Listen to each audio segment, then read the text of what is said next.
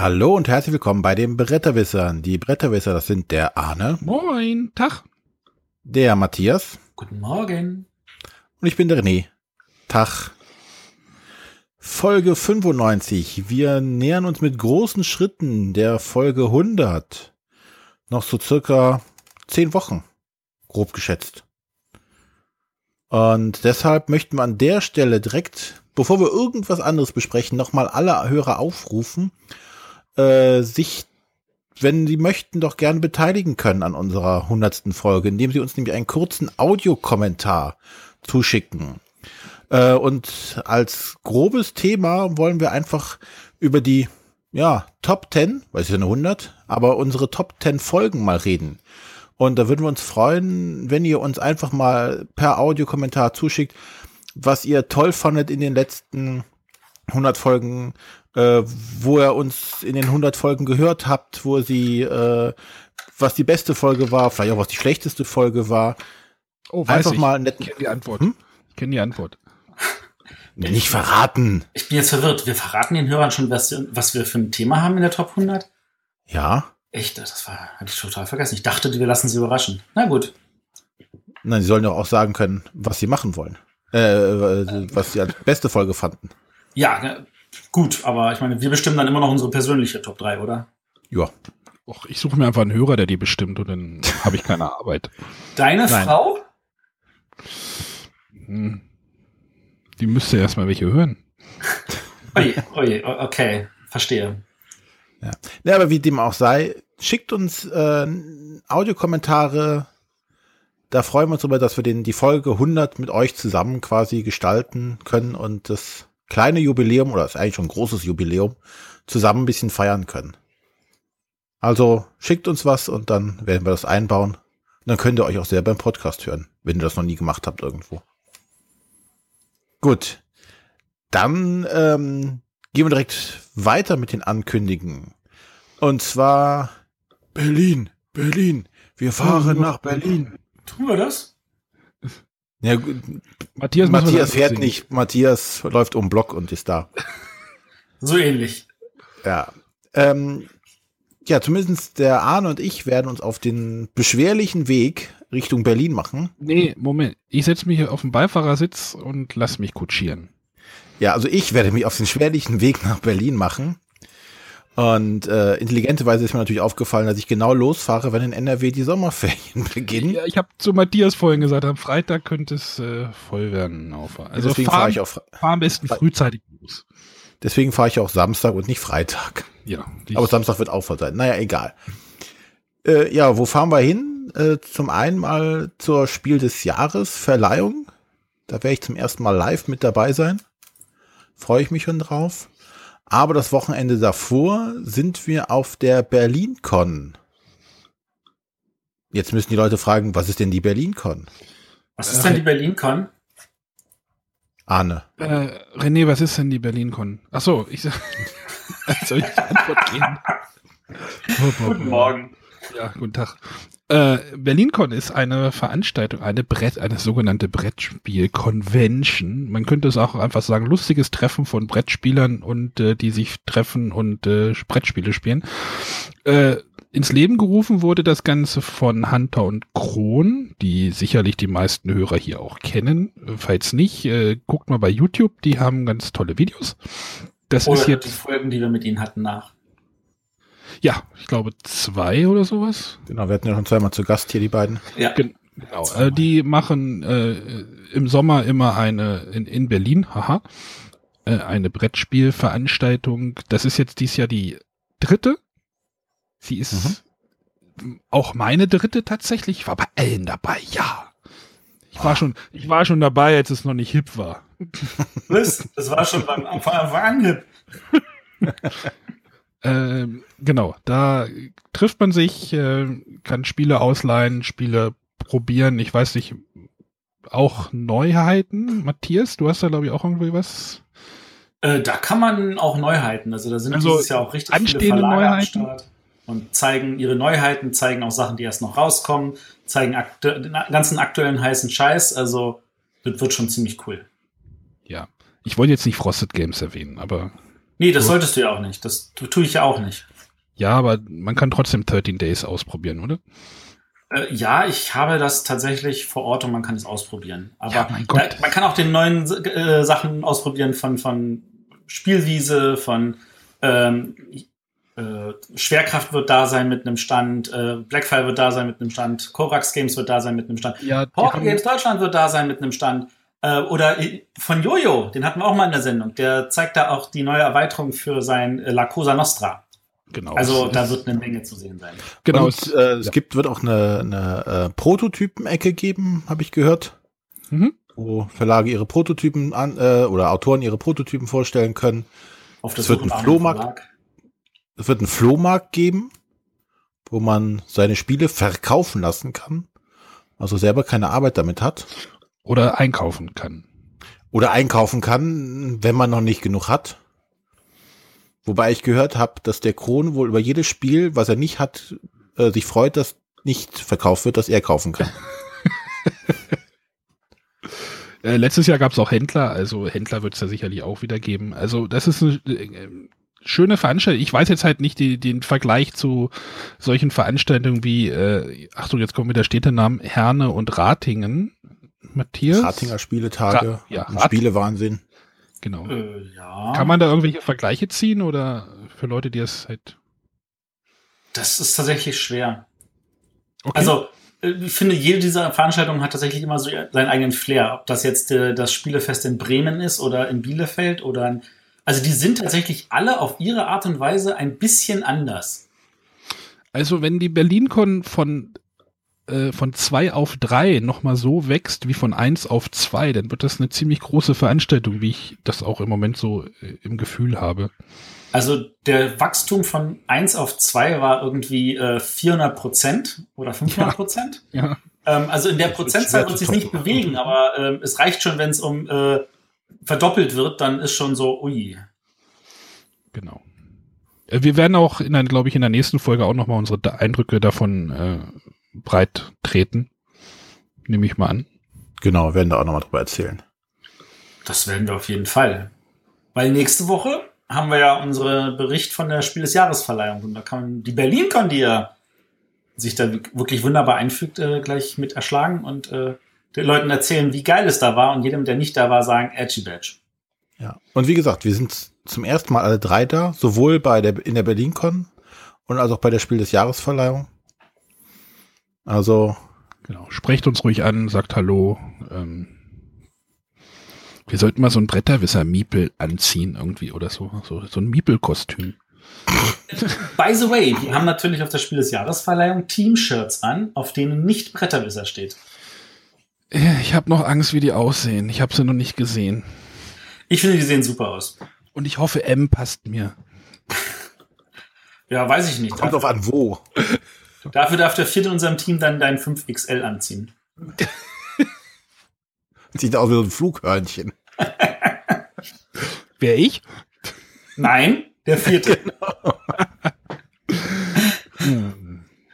Der ist doch mit Koffertragen beschäftigt dann. Wahrscheinlich. Aber genug gealbert, äh, kommen wir zu ernsten Themen, und zwar unsere heutige Folge. Und äh, heute werden wir einen, einen blu bunten Blumenstrauß an Themen euch präsentieren. Wir haben äh, ein, wie wir sagen, ein Sommerpotpourri bereitgestellt. Kannst du das bitte mal buchstabieren? Nein. P-O-T-P-O-U-R-R-I. weil wir haben noch keine Zeit. Denn wir müssen mit der Spielevorstellung beginnen. Und da darf der Arne wie immer anfangen. Ich, ich muss anfangen. Ich, ich mache es heute mal kurz. Ich möchte über... Bitte? Das hat Äh. gereicht, mehr brauchst du nicht zu erzählen. Ja, okay. Gutes Spiel, kauft es. Äh, naja, genauso, genauso schnell. Also ich habe ja im Moment das Gefühl, es gibt gerade so einen Trend zu diesen Ultra-Kurzspielen. Also dieses Magic Maze dauert ja auch zwischen drei und zehn Minuten. 15? Was ist die Maximalspieler? Naja, irgendwie sowas. Also Spiele, die relativ kurz und schnell vorbei sind. Äh, da hat nämlich der Kosmos Verlag äh, jetzt im Frühjahr auch das Five-Minute-Dungeon herausgebracht und dieses Spiel dauert äh, genau, ihr dürft raten. Ich, ich, ich, ich, ich. Ja, die- Fünf Minuten. ja, genau. Fünf Minuten spielt man dieses Spiel. Five-Minute-Dungeon ist ein kooperativer Deck nee, ähm, Dungeon Crawler. Oh, ich stelle den Dungeon Crawler heute vor. Juhu. Ja? Ja, mach weiter. Äh, in dem es darum geht, dass jeder Spieler einen Helden verkörpert. Dieser Held wird durch einen Kartenstapel, ich glaube 40 Karten oder sowas sind das, ja 40, äh, dargestellt. Die sind doch alle so ein bisschen unterschiedlich. Also es gibt da irgendwie Paladine und Barbaren und äh, Diebe und also die sind so ein bisschen thematisch äh, angehaucht, deren Fähigkeiten. Und es geht darum, sich in fünf Minuten durch ein Dungeon Deck zu prügeln. Dieses Dungeon Deck baut man am Anfang äh, aus normalen Gegnern und äh, so ein bisschen Mini-Bossen zusammen. Die mischt man dann und dann geht's los. Jeder Spieler kriegt am Anfang des Spiels ähm, eine Spielerzahl, eine äh, abhängige Kartenanzahl auf die Hand, so vier, fünf Karten. Und dann geht es los, dass der ein Spieler, äh, am besten sucht man sich immer einen Spieler aus, der sich um die Karten, um die Dungeon-Karten kümmert, weil sonst wird es noch hektischer, wie es sonst schon so ist.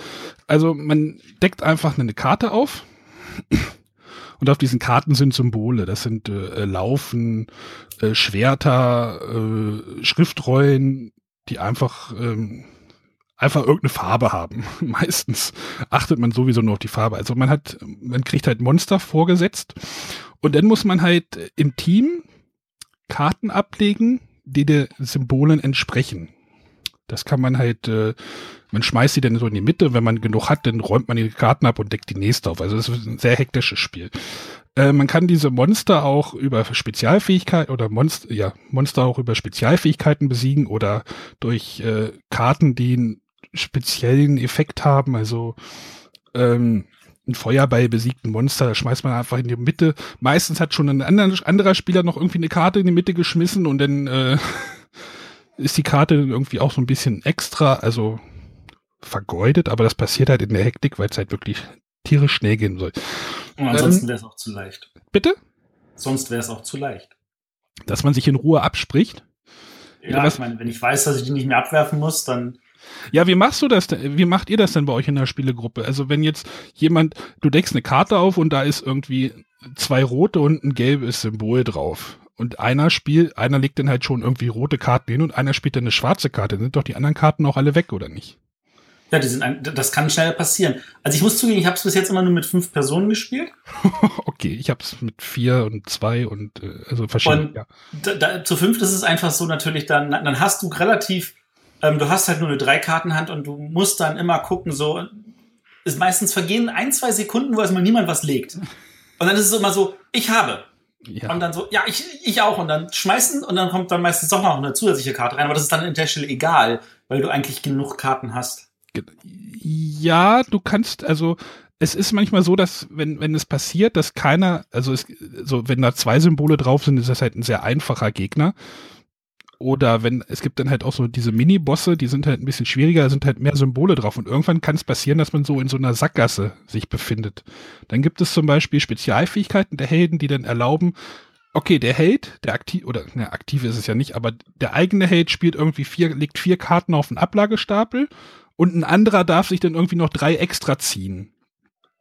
Das heißt, man kann sich aus diesen Sackgassen herausmanövrieren. Das ist meist, manchmal auch ein bisschen Karten, verschwenderisch. Also man, wenn man dieses sein eigenes Heldendeck durchgespielt hat, zieht man auch nicht nochmal nach. Dann ist es vorbei. Also dann ist für der, der Spieler ist dann durch. Und bis dahin sollte man halt den Endgegner besiegt haben. Der, der Endgegner ist immer so ein lustiges Endgegnerchen. Okay, die hinteren nicht mehr so, aber da sind dann halt nochmal eine ganze Menge Symbole drauf, also viel mehr als auf diesen Karten. Und äh, da also ich muss sagen, dass dieses Spiel ein ziemlicher Adrenalinschub ist, aber auch nur fünf Minuten lang. Dann ist er nämlich auch gut. Denn wenn man durch ist, dann denkt man so, okay, länger wollte ich, dann möchte ich das jetzt aber auch nicht spielen. Aber dann möchte ich doch, doch nochmal eine andere Rolle nehmen oder doch nochmal von vorne anfangen. Und äh, mir hat das sehr gut gefallen. Und wir haben da sehr viel Spaß gehabt. Matthias? Also ich, ich muss ganz ehrlich sagen, ähm, ich kann tatsächlich locker noch eine zweite, dritte und vierte Runde hinterher schieben. Ja, aber dann hast du ähm, erstmal kurz Pause. Ja, du hast immer so eine kleine kurze Verschnaufpause dazwischen. Aber noch eine fünfte Runde. Also wir haben dann immer überlegt, so, naja, man könnte ja alle fünf Boss hintereinander, aber das ist zu viel. Das geht gar nicht. Also irgendwann hast du mit dem ersten Boss keine Probleme mehr, weil der eigentlich doch relativ einfach ist und dann sagst du, okay, wir starten einfach bei Boss 2 oder bei Boss 3, damit du auch mal zum Boss 5 kommst. Aber alle fünf am Stück, das ist auch mir zu viel. Also dieses, äh, das, dieses Five-Minute-Dungeon ist auf jeden Fall ein kooperatives Spiel ohne Alpha-Spieler. Weil es einfach so schnell geht. Ähm, also für mich passt es so grandios in den Jahrgang, ähm, sowohl auf der einen Seite ähm, wegen äh, Magic Maze, was ja auch nominiert ist, Mhm. ähm, als auch äh, wegen Lucky Lux auch bei Cosmos. Was ja auch so ein Stimmt, das war kurzes fünf, Das war ja auch fünf Minuten Spiel, schnell, hektisch, laut, im Gegensatz zu Magic Maze, was stumm ist. ähm, aber es sind schnelle, hektische Spiele, die zum Glück mit ihrem Echtzeitfaktor in nach fünf bis maximal zehn Minuten vorbei sind, wobei Lucky Lux eher ein bis drei Minuten sind und weil du dann einfach wirklich erschöpft bist und wenn du davon vier, fünf Runden hintereinander gespielt hast, dann sagst du, das reicht. Und Lucky Lux zum Beispiel ist für mich inzwischen der perfekte Aufwärmer oder Absacker, wo du einfach sagst so, okay, jetzt haben wir uns nochmal ausgepowert, jetzt ist es genug. Und genau in diese Gruppe, finde ich, fällt auch äh, Five-Minute-Dungeon. Das ist etwas, was ich einfach auch an der Stelle super grandios finde. Total angenehm und also als Aufwärmer so, jetzt sind wir alle hochgepowert oder jetzt können wir uns auch alle in Ruhe ausruhen und ins Bett gehen. Ähm, und das ist halt wirklich in fünf Minuten getan. Und das finde ich einfach wirklich, wirklich klasse. Bei, äh, man kann da, ich habe noch gar nicht erwähnt, man kann den Schwierigkeitsgrad also auch noch anpassen. Also es sind auf den Rückseiten dieser äh, Hauptboss oder Endgegner ähm, Tableaus sind auf sind so ist so eine so eine Matrix drauf, wie man sich diesen Schwierigkeitsgrad so anpassen kann. Und wir haben mal just for fun, also es gibt halt, was sagtest du, fünf Bosse? Waren es Ja. fünf? Ich glaube fünf. Ich glaube da haben wir uns mal halt den letzten Boss, die sind halt so ein bisschen aufsteigend sortiert oder in, in der Schwierigkeit unterschiedlich. Da haben wir uns mal den letzten Boss genommen mit, mit, mit dem höchsten Schwierigkeitsgrad und ich weiß nicht, wie man das schaffen soll. Das ist mir ein Rätsel. Also das ist mir ein absolutes Rätsel, weil das sind so viele, also es sind einfach alle Karten in diesem Monster-Deck und ähm, lustig ist, also Daumen hoch hat's ja schon gekriegt von uns. Ähm, diese ähm, Dungeon oder die Gegner im Dungeon, die sind schon sehr lustig stellenweise. Also die Ja. Grafiken, die Namen, also ein Gegner ist, glaube ich, eine Horde Kinder. Oder wie war das? Ein sehr unbequemer Stuhl, der, der denn so aussieht wie dieser Game of Thrones Stuhl. Also Thron. Ähm, also das ist, das ist schon, nur leider im Spiel siehst du es nicht. Da guckst du nur auf die Symbole, siehst zu und dann guckst du dir irgendwann die, kan die Dungeon-Karten nochmal in Ruhe an, aber im Spiel siehst du die nicht. Na, ist aber auch in Ordnung. Also wenn man das dann einfach mal auch in Ruhe das, das Material nochmal genießen kann, auch den, den Witz dann einfach nochmal auf sich wirken lässt, und das sollten tatsächlich Leute tun. Ähm, aber äh, ja, also das ist im Spiel ist das äh, in der Hektik nicht zu machen, aber das ist auch in Ordnung. Ich meine, das ist ja auch einer der Gründe, warum Lucky Lux also wirklich ähm, sehr spartanisch ist, was seine Grafiken betrifft. Ach so, und äh, ich denke übrigens nach, die ganzen Karten zu sleeven tatsächlich. Das wäre das erste Mal bei mir, weil die, Schockschwere Not. Ja, Dungeon Crawler und ich sleeve jetzt noch Karten, jetzt ist ja alles vorbei jetzt. Terraforming Mars spielt da, ich gehe nach Hause. weil die Karten während einer Partie schon sehr in Mitleidenschaft genommen werden. Also man räumt die nicht in Ruhe irgendwie schön zur Seite, sondern wischt die einfach nur so beim Plan und holt die nächsten, fliegen die nächsten Karten wieder in die Mitte und äh, dann fliegen, also da ich hatte irgendwann mal bei Instagram ein Bild gesch geschickt, also und ich habe auch gemerkt, dass andere Spieler es genauso spielen. Man hat einfach einen riesen Wust von Karten am Ende da liegen, den muss man erstmal auseinanderpoolen wieder. Aber es geht relativ gut, weil die Heldenkarten sind halt schön, schön farblich voneinander auseinanderzuhalten. Ja, also finde ich wirklich, also dicke Empfehlung. Ja, bin ich da bei dir. Das war Five Minute Dungeon, wahre Helden gegen die Zeit von Connor Reed. Äh, gibt übrigens eine App, eine- Countdown-App, äh, wo auch der Autor selber so ein bisschen die Stimme macht. Das ist total lustig. Man kann aber auch einfach irgendwie einen Timer stellen, aber gibt Ja, auch ist auch App. nicht das Gleiche. Also klar geht's, aber muss ja nicht. Ja. Genau. Sehr schön. Tja, jetzt weiß ich gar nicht. Jetzt macht Arne schon die Dungeon Crawler. Aber natürlich lasse ich mich nicht lumpen und setze noch einen drauf. Jetzt zeigst du, wie es So. richtig geht, ne? Ja, jetzt zeige ich mal einen richtigen Dungeon Crawler. Ich dachte jetzt. Zeig mal, wo der Frosch die. Locken hat. Und zwar möchte ich über Dungeon Saga reden. Ähm, und zwar Dungeon Saga Deluxe Ausgabe. Ich glaube, es gibt im Handel, glaube ich, gar keine andere Ausgabe als diese Deluxe Ausgabe. Ähm, wie schon gesagt, ein Dungeon Crawler im absolut klassischen Fantasy Setting. Äh, die Deluxe Ausgabe zeichnet sich zum einen dadurch aus, dass man eine Schachtel hat, die im Buchcover, äh, im Buch äh, Outfit daherkommt. Also man hat eine äh, Magnetbox, also so eine Box mit so einem Magnetverschluss, wie der Arne ja gerade so liebt. Ja. Ähm, das hat so, so, so einen Buchrücken, man hat so einen Schuber, in dem das Ganze reinkommt. Man kann da tatsächlich wie ein Buch ins Regal stellen. Äh, das ist, kommt schon mal sehr schick daher. Gleichzeitig ist es das Basisspiel plus dem, dem Adventurers äh, Compendium oder Abenteuer, wie heißt das? Abenteuer Guide, ähm, wo nochmal erweiterte Regeln auf jeden Fall drin stehen. Wie gesagt, äh, es handelt sich dabei um einen ganz klassischen Dungeon Crawler äh, mit den klassischen Barbaren, Elfen, Zwerge, Zauberer als Heldenfiguren. Ähm, hierbei ist es wieder so erstmal, dass es vier also vier Helden gibt und einen Overlord. Also man kann es bis zu fünf Leuten spielen. Und man erlebt ganz klassisch Abenteuer. Es sind insgesamt sind zehn Quests dabei, die man durchspielen kann. Äh, wenn man möchte, kann man sie als One-Shot-Abenteuer spielen, also als einzelne äh, alleinstehende Abenteuer. Oder man geht durch das ganze Szenariobuch durch und hat dann eine zusammenhängende große Kampagne. Ähm, ich werde jetzt gar nicht so weit auf, groß auf die Regeln eingehen, ähm, weil sonst jammert der Arne wieder, die sind doch eh alle gleich. Deswegen gehe ich nur ganz grob auf die Merkmale ein, die mich jetzt hierbei besonders äh, oder die besonders gut gefallen haben. Ähm, erstmal angefangen dabei, es ist ein wunderbar einfacher Dungeon Crawler. Während die meisten Dungeon Crawler ja eher dahin gehen, immer komplexer zu werden und immer mehr Regeln zu haben oder eine App-Unterstützung, ist es hier back to the basics. Was mir als erstes auffällt, ist, es erinnert sehr stark an das alte Hero Quest, wo man ja auch klassisch vier Spieler, Barbar, Zwerg, Magier und Elf hatte und einen entsprechenden Overlord. Man geht durch die Dungeons, man würfelt, es gibt keine großen Spezialregeln, man würfelt mit seinen Angriffswürfeln, der Gegner würfelt mit seinen Verteidigungswürfeln, das wird dann abgerechnet und dann gibt's Schaden für die eine oder andere Seite. Schön hierbei ist, äh, man muss kein, man hat kein äh, Damage-Tracking für die äh, Monster.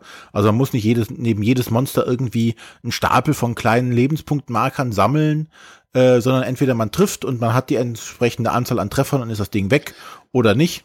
Das ist, äh, das ist auch gerade so Trend, oder? Habe ich das, dass man dieses, dieses äh, Haus, dass man einfach Monster, okay, Monster tot, ja, nein. Wenn nicht, hat's wieder 100 Prozent. Nee, Unterschied. Also zum Beispiel bei äh, Gloomhaven ist es zum Beispiel genau das Gegenteil. Also dieses Micromanagement, ne? also wo du jedes Monster einzeln tracken musst, deutlich höher angesiedelt. Aber das ist auch, glaube ich, die, die Frage, was möchtest du erreichen? Hierbei ist es einfach so, es soll deutlich von der Komplexität nach unten getrieben werden, also verzichtet man auch auf Tracking. Es gibt es gibt ein Monster, wo du das machen muss, einfach weil so ein dickes Vieh ist, äh, ein Zombie-Troll. Der hat halt einfach auch Lebenspunkte. Was magst du denn?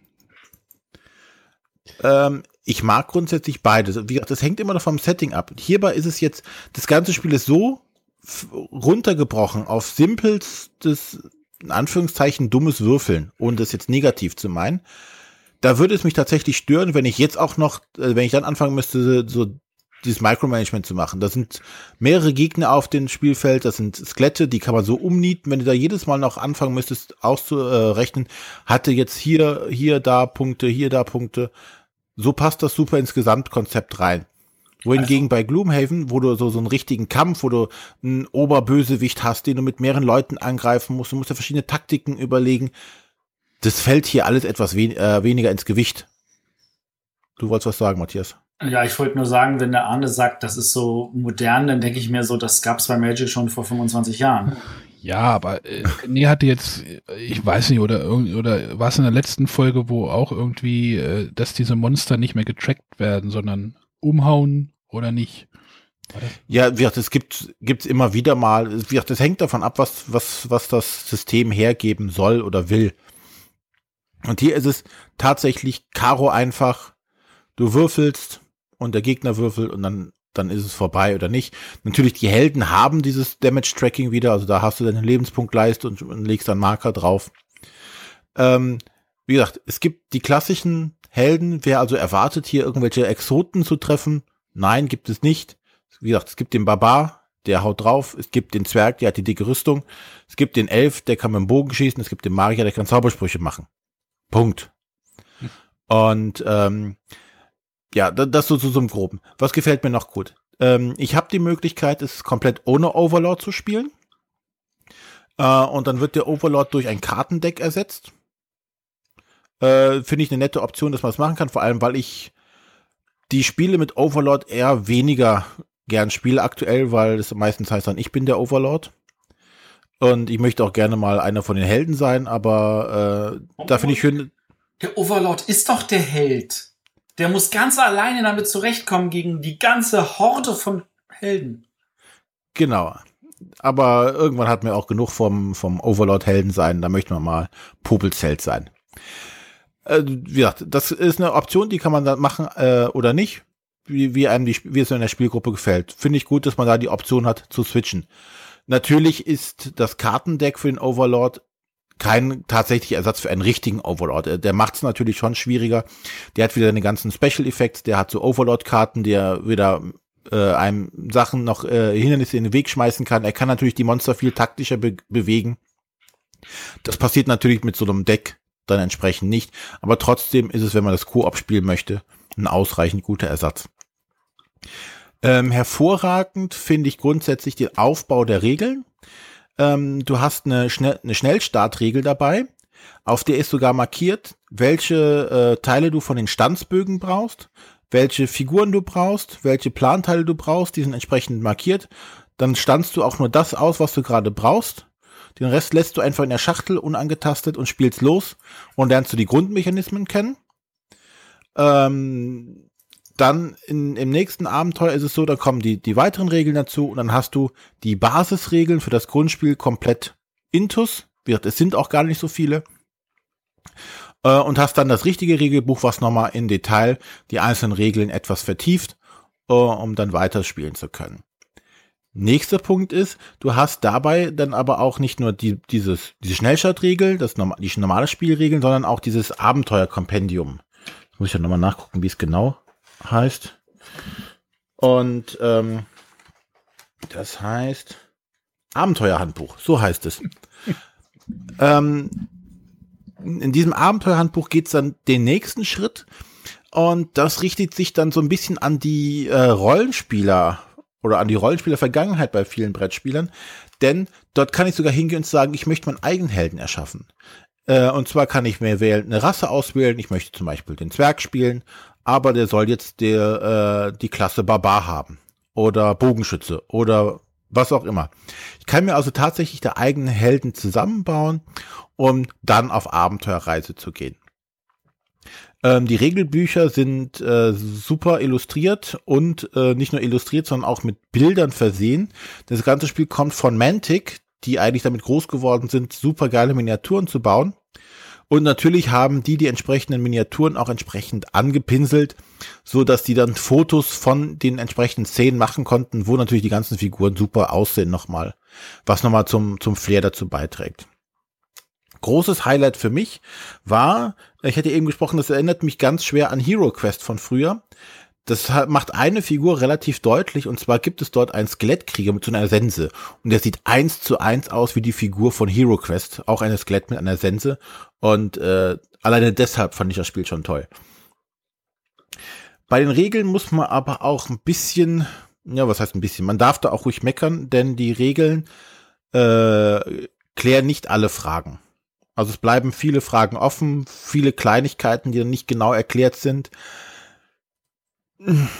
Ja, ist, ist, ein, ist ein Kritikpunkt definitiv, den man auch bedenken sollte, aber wenn man da etwas freier an die ganze Kiste rangeht, kriegt man das auch gut geregelt, weil so komplex ist es dann nicht, dass einem das groß Schwierigkeiten machen sollte.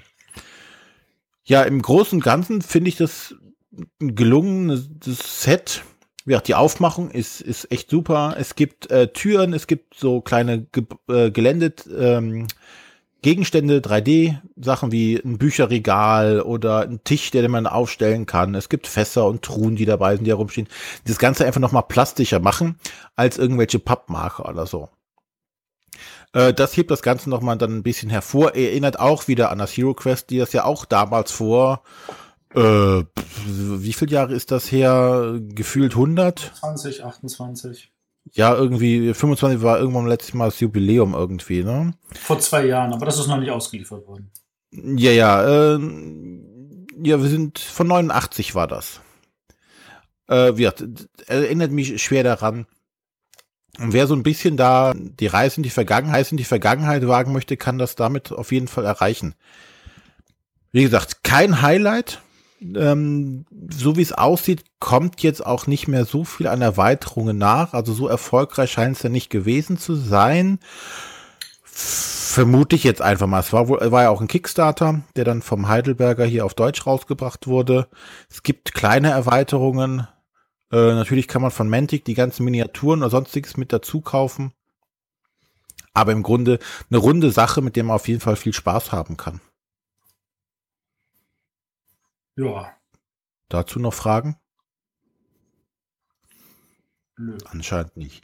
Äh, dann nochmal kurz die Eckdaten. Also Dungeon Saga hm, heißt, ähm, weiß noch auf Deutsch, die äh, im Auftrag des Zwergenkönigs und äh, die Deluxe-Ausgabe vom von Mantic Games im Deutschen beim Heidelberger Spieleverlag rausgekommen damals ähm, vom Autor Jake Thornton.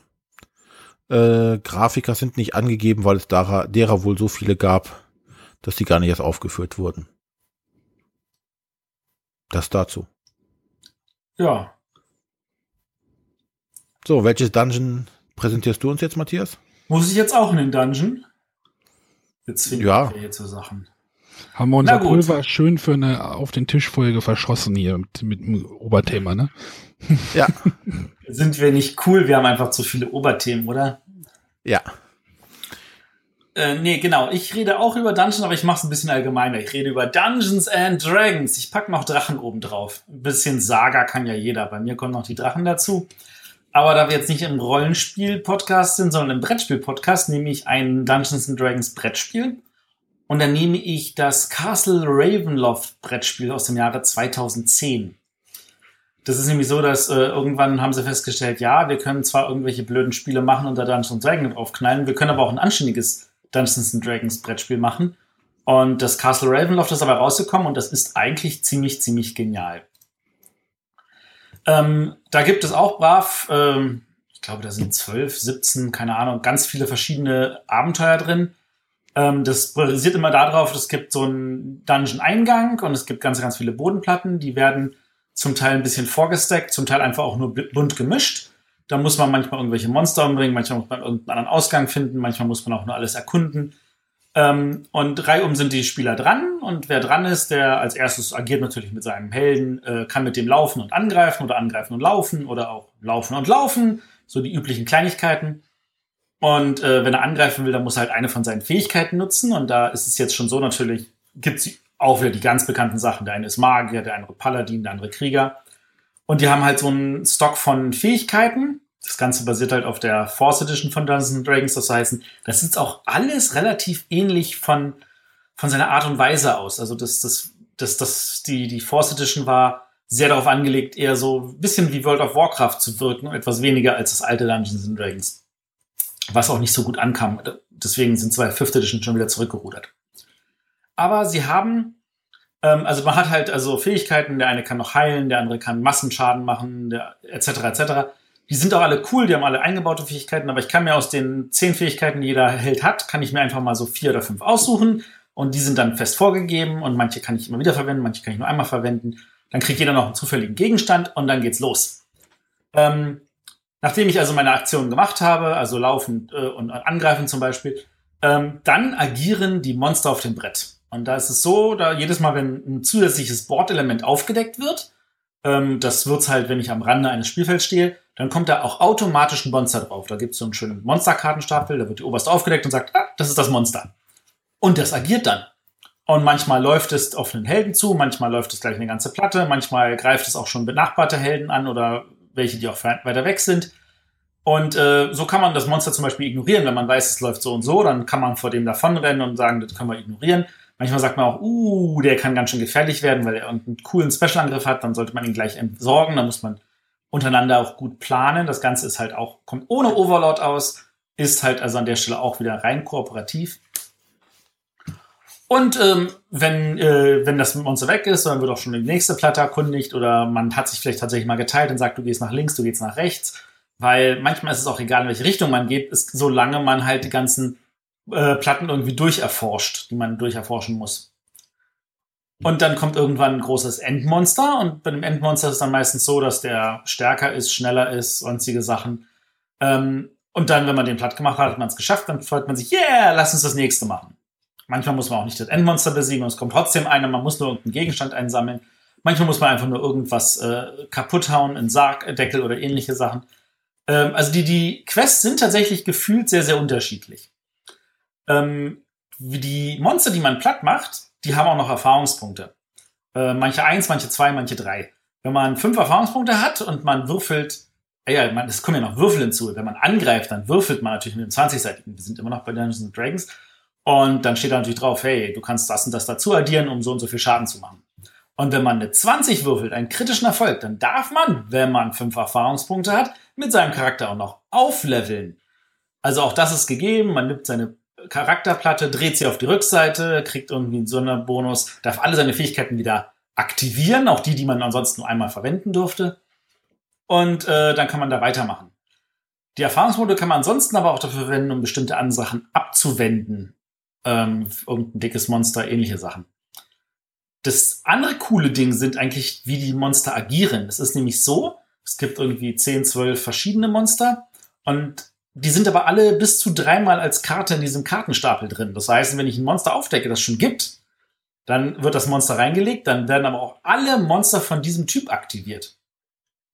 Ansonsten kommen die Karten natürlich zu einem selber und die eigenen Monster werden nur aktiviert, wenn man selber dran ist. Also die Monster, die man selber ins Spiel gebracht hat. Das heißt, die anderen können darauf reagieren, bevor die Monster einen überrennen. Aber natürlich, wenn ich jetzt, oh, ich habe jetzt Goblins aufgedeckt, der andere hat auch Goblins, das heißt, die werden dann schon zweimal aktiviert, die sind dadurch schneller. Das gehört alles in die Planung mit rein und da muss man immer schauen, wie man das hinkriegt. Und das macht aber eigentlich total Fets. Funktioniert hervorragend zu zweit, funktioniert hervorragend zu fünft. Ähm, ist pro Abenteuer in so, sage ich jetzt mal, 50, 60 Minuten gespielt. Und dann kann gleich noch eine zweite Runde dran werden oder noch eine dritte. Ja, ja, ich kenne das auch und ähm, was ich toll fand, ich glaube, das war damals, als das dann rauskam, so das erste Kooperative, das mit diesen, in Anführungszeichen, programmierten Monstern funktionierte. Diese, diese Monster haben quasi einen Ablauf und wo du sagen kannst, äh, wenn er sich in der Nähe oder wenn er von einem Helden entfernt ist, bewegt er sich ran. Oder wenn er nicht entf äh, entfernt ist und wenn er dran steht, dann greift er an oder macht dies oder macht das oder du hattest wirklich so, so einen Ablaufplan, den du dann auf die Monster immer abgehen konntest und dann haben die sich quasi dementsprechend reagiert, wie die entsprechende Situation war.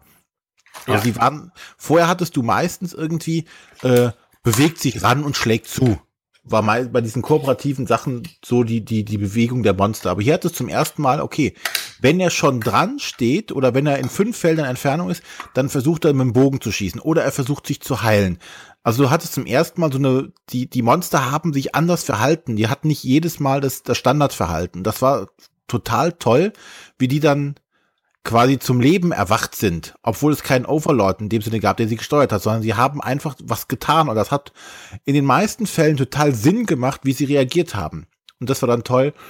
Und ähm, zudem finde ich auch das Setting, das ist ja diese, diese Ravenloft-Welt, äh, in D&D-Universen. Das ist ja so die etwas Vampir-mäßig angehauchte etwas? Welt. Also Castle Ravenloft ist, ist, ist ein Klassiker äh, in Dungeons and Dragons, weil es war das erste Abenteuer, wo das Monster nicht 0815 war, sondern aufgebaut war wie ein Charakter. Dafür ist Ravenloft berühmt geworden und dafür haben es auch alle geliebt. Es war ein, ein, ein Bösewicht mit mehr Struktur als nur Hintergrundgeschichte, sondern auch als, als Figur war, konnte der Spielleiter tatsächlich den führen wie einen Helden. Und das merkt man halt also auch an, dass das, das macht, drückt dieses Setting aus und das dafür lieben ist. Und ja, es ist tatsächlich nicht einfach nur irgendwelche Zombies oder ähnliche Sachen, sondern es ist Vampire. Ja. Und äh, obwohl es in Anführungszeichen ja randommäßig gebautes Dungeon ist, wo du an Karten rankommst und dann wird ein neues Planteil aufgedeckt und du suchst, bis du Plan X, äh, Teil X gefunden hast, hat es echt total viel Laune gemacht, darum zu suchen und ähm, irgendwann ist man total in Stress gekommen, weil man hat ja auch, äh, du darfst da nicht rumeideln und sagen, so jetzt heilen wir uns, weil es werden immer dann entsprechend Fallenkarten noch sind, die dich antreiben, um weiterzugehen. Und ich kann das Erlebnis, was mir immer noch im Kopf geblieben ist, wir waren einmal in einer Spielerunde so einem Fantasy-Laden und wir haben da gespielt und hatten so einen riesen Spaß dabei. Wir haben so mitgefiebert. Jeden Wurf, Würfelwurf haben wir gefeiert, der äh, geglückt ist, dass nachher noch drei, vier Leute um uns rumstanden und uns einfach beim Spielen zugeguckt haben, weil wir so einen Spaß bei dem Spiel hatten, was aber total simpel und nicht großartig komplex ist nach den ersten paar Runden. Dann weißt du, was du tun kannst. Das Würfeln geht schnell einfach ein ganz tolles und einfaches System, was sie da auf die Beine gestellt haben, wo sie quasi die, die grundlegenden D&D-Regeln, die in der vierten Edition, was Matthias ja schon meinte, sehr eingedampft waren, noch weiter eingedampft haben für ein Brettspiel, was aber total gut passt. Und sie haben noch tolle Miniaturen mit dabei gepackt. Und äh, wenn du jetzt sagst eingedampft, dann muss ich das nochmal unterstreichen. Also du hast ja gesagt, die, das sind programmierte ähm, Monster, wo du sagst A.A.B.C. Aber das klingt viel komplizierter, als es am Ende ist. Du nimmst die Karte und das ist eine normale kleine zweieinhalb mal dreieinhalb Inch Karte, also so Magic-Kartengröße. Und der Text ist in einer lesbaren Größe drauf und trotzdem sind da vier, fünf Punkte und du guckst nur den ersten, ja, der klappt meistens, weil tatsächlich das auch manchmal schon aufreißt und dann brauchst du den Rest gar nicht mehr lesen. Das geht dadurch super schnell. Und ganz selten musst du mal zum zweiten, dritten kommen oder so. Und ich glaube, den vierten haben wir dann selten bis nie gehabt. Also das ist, das geht super schnell, es ist trotzdem alles abgedeckt und man muss nicht viel nachdenken. Und ja, das dampft es tatsächlich ein und es hat Flair und ähm, meiner Frau war so begeistert, die hat dann sich auch mit einem mit einem äh, anderen aus unserer Spielgruppe halt hingesetzt und die haben das zu zweit durchgezockt, wenn ich mal wieder verreist war. Und die hat das dann wirklich, bis sie alle durch hatte. Und trotz allem, obwohl dieses System so einfach ist, da gibt's auch zum Beispiel eins, da gibt's, da musst du gar keinen Ausgang finden. Da wird der gesamte Plan am Anfang schon aufgebaut, so mit Ecken und allem und du musst durchgehen und musst dann nur irgendwelche Gegenstände in diesem Dungeon finden. Das funktioniert auch. Also das ist schon super. Also dicke Empfehlung von meiner Seite. Wer das noch findet, das ist nämlich nicht mehr so einfach. Ähm, das ist das Dungeons and Dragons Castle, Castle Ravenloft Board Game von 2010. Die Autoren sind Bill Slavicsek, Mike Merles und Peter Lee. Und das Grunddesign ist von Rob Heinso. Und das Ganze wurde äh, von Wizard of the Coast veröffentlicht. Oh ja, ungefähr 500 verschiedene Illustratoren. Die brauche ich jetzt, glaube ich, nicht alle aufzuzählen. Ähm, es gab eine zweite Box davon. Das war Wrath of Ashadalon. Da haben sie noch mal ein paar Regeln verfeinert und verbessert und noch ein cooles Kampagnensystem mit reingetan. Dann gab es noch eine dritte Box. Äh, lass mich nicht lügen. Wie hieß die? Die hieß Legend of Drist. Genau, den äh, berühmten Dunkelelfen-Charakter, den sie da noch mal reinbringen. Genau, da haben das, das Ganze nochmal nach, nach Grey, äh, nee, nicht nach, nach Forgotten Realms ausgelegt, haben dort, also mit dem Dunkelelfen sind auch nochmal spannende Geschichten. Und äh, dann haben sie aber irgendwann, äh, sind sie ja zur Fifth Edition übergegangen, aber das Grundsystem haben sie beibehalten und da gab es noch eine vierte Box, Temple of Elemental Evil. Und jetzt kommt noch die sechste Box raus. Äh, die, die fünfte Box kommt jetzt raus. Äh, die ist, glaube ich, auch schon draußen, Tomb of Annihilation. Genau. Und ähm, das ist tatsächlich auch so gemacht, dass die jede, jede Box neue Charaktere drin haben, sodass du das auch mischen kannst. Du kannst sagen, ich nehme mit den Charakteren aus der Box, spiele ich die Abenteuer aus der Box. Auch das geht. Du kannst auch dann die Monster reinmischen und sagen, ich nehme die zwei, drei Monster raus und pack die rein, damit ich es vielleicht schwerer habe und so. Also wenn man mehrere von diesen Kisten hat, dann lohnt sich das dann auch nochmal, das also mischen zu können. Falls jemand noch eine Steigerung davon braucht. Oder man wirft einfach alles zusammen. Ja. Ähm, an der Stelle der einzige Wermutstropfen, ähm, das gibt's nicht auf Deutsch. Ja. Da, da, ist Wizard of the Coast leider ein bisschen so, die sagen sich, ah, der Aufwand lohnt sich nicht, wir machen das nicht. Und nee, wir wollen auch keine Lizenz vergeben, der Aufwand lohnt sich für uns auch nicht. Das ist wie ähm, Lords of Waterdeep, was ja auch einige Verlage gerne auf Deutsch gemacht hätten und die sind alle an, haben sich da die Zähne ausgebissen und das gibt's nicht auf Deutsch, obwohl das wirklich, wirklich viele machen wollen. Ähm, genauso gibt's auch dieses nicht auf Deutsch. Ähm, auf der anderen Seite, das Fifth Edition Regelbuch hat jetzt ein anderer amerikanischer Verlag übersetzt weltweit rausgebracht, auf Französisch, Spanisch, Italienisch, auch Deutsch. Im Deutschen ist das dann, glaube ich, im Vertrieb von Heidelberger? Bin mir nicht so sicher. Es ist auf jeden Fall, kommt's auch. Ähm, von da aus gesehen, vielleicht kommt über den Umweg das Ganze dann doch auch nochmal nach Deutschland. Ähm, zu gönnen wäre es auf jeden Fall den Spielern, die Spaß an sowas haben, weil das ist echt gut. Und wenn die, wenn die Sprache nicht abschreckt, dann einfach auf Englisch gucken, dass ihr es auch ja. findet. Ja, das war das. Und äh, dann können wir doch gleich weitermachen und Arne kann übernehmen. Hä? Was? Wer? Ach so, du hast angefangen mit Dungeon spielen. Genau. Dass unsere ein paar Minuten länger dauern als deins, ist dann unser Problem. Kann ja nicht wissen, in der Zeit die achtmal äh, Five-Minute-Dungeon spielen können. Das ja, hat, das nächste Mal. Das ist ja ausartet. Ja, wenn du uns schon anteaserst, dann müssen wir da nachziehen. Ja, ich werde aufpassen, was ich demnächst wieder vorstelle. also deswegen kannst du jetzt lieber mal die Frage der Woche vorstellen. Ja, ja, ich mach schon. Also der Jens hat uns gefragt, wie ehrlich sind die Spieler auf der Messe? Also ich, ich ziehe das jetzt auch mal Richtung irgendwie BerlinCon und wo überall Spiele äh, verkauft werden. Es ist doch sicherlich nicht schwer, bei dem Gedränge gerade kleine, kleine Spiele in der Tasche verschwinden zu lassen. Wisst ihr da was? Gibt es dazu Zahlen? Naja, ein Fall, der ja im letzten Jahr aufgefallen äh, aufgetaucht ist, ist ja von Ludi. Bitte?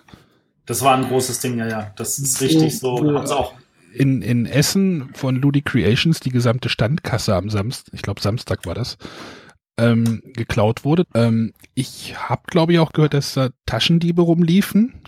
Das sind jetzt keine Standklauer oder sowas, aber dass halt auch von Spielern äh, Portemonnaies geklaut wurden und äh, solche Sachen. Also in Essen äh, läuft auch äh, dunkles Gesindel rum und nicht nur in der äh, RP, äh, die RPC, äh, RPG-Halle. Wie war es? Blut und Schwefel? Wie wurde die genannt? Wer hatte die? Das war ein Wort mit I, das werde ich jetzt aber nicht wiederholen. Ja, aber also es gibt ja die, da, wo ja die Cosplayer rumlaufen und man die Äxte kaufen kann. Äh, äh, aber ich weiß nicht, ob Spiele geklaut werden. Da müsste ich vielleicht mal unser Redakteur oder Verlagsmenschen hier im Podcast, ob der irgendwelche Zahlen hat oder Erfahrungen. Also ich kann euch sagen, dass äh, bei mir in den letzten zwei Jahren am Stand auch geklaut wurde. Das kann ich jetzt einfach mal so sagen. Das ist tatsächlich so, ähm, man kann das nie hundertprozentig absichern. Ähm, man könnte natürlich, äh, was man machen kann, ist, man kann sagen, man baut sich halt Kabüff mit ran und packt noch eine Tür mit ran und äh, sorgt dafür, dass die abgeschlossen ist und so. Das sind aber zusätzliche Kosten. Kosten, die meistens nicht im Verhältnis stehen zu dem, was an Ware geklaut wird. Also es wird jetzt nicht Massen geklaut, aber es ist, passiert dann doch schon mal. Da kommt einer, guckt sich das kurz an, krapsch ist er weg. Das, was in der Masse, du kannst ja auch nicht verfolgen. Und dann hat er einfach ein Spiel mitgehen lassen. Und du hast keine Chance gehabt, da irgendwas zu machen.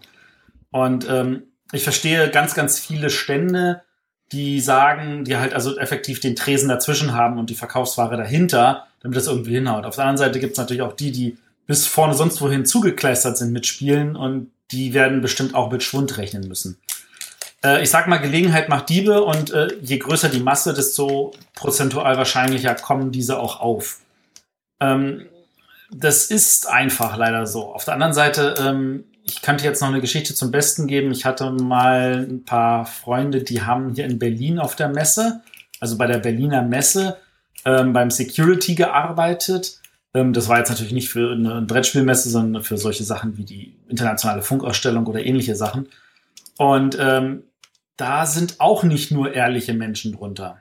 Also das ist so, also wenn ich jetzt in sowas wie die Messe Essen, die hat halt kein Security selber für sich, sondern es ist so, man kann natürlich als Stand sagen, okay, ich besorge mir jemanden, den ich extra dafür anstelle, der äh, dann den Stand bewacht die Nacht über. Habe ich schon Und, gemacht. Drei Jahre. Ja, gibt's auch in Essen. Da gibt's auch Stände, die haben dann so ein extra, das ist natürlich wieder ein Kostenfaktor.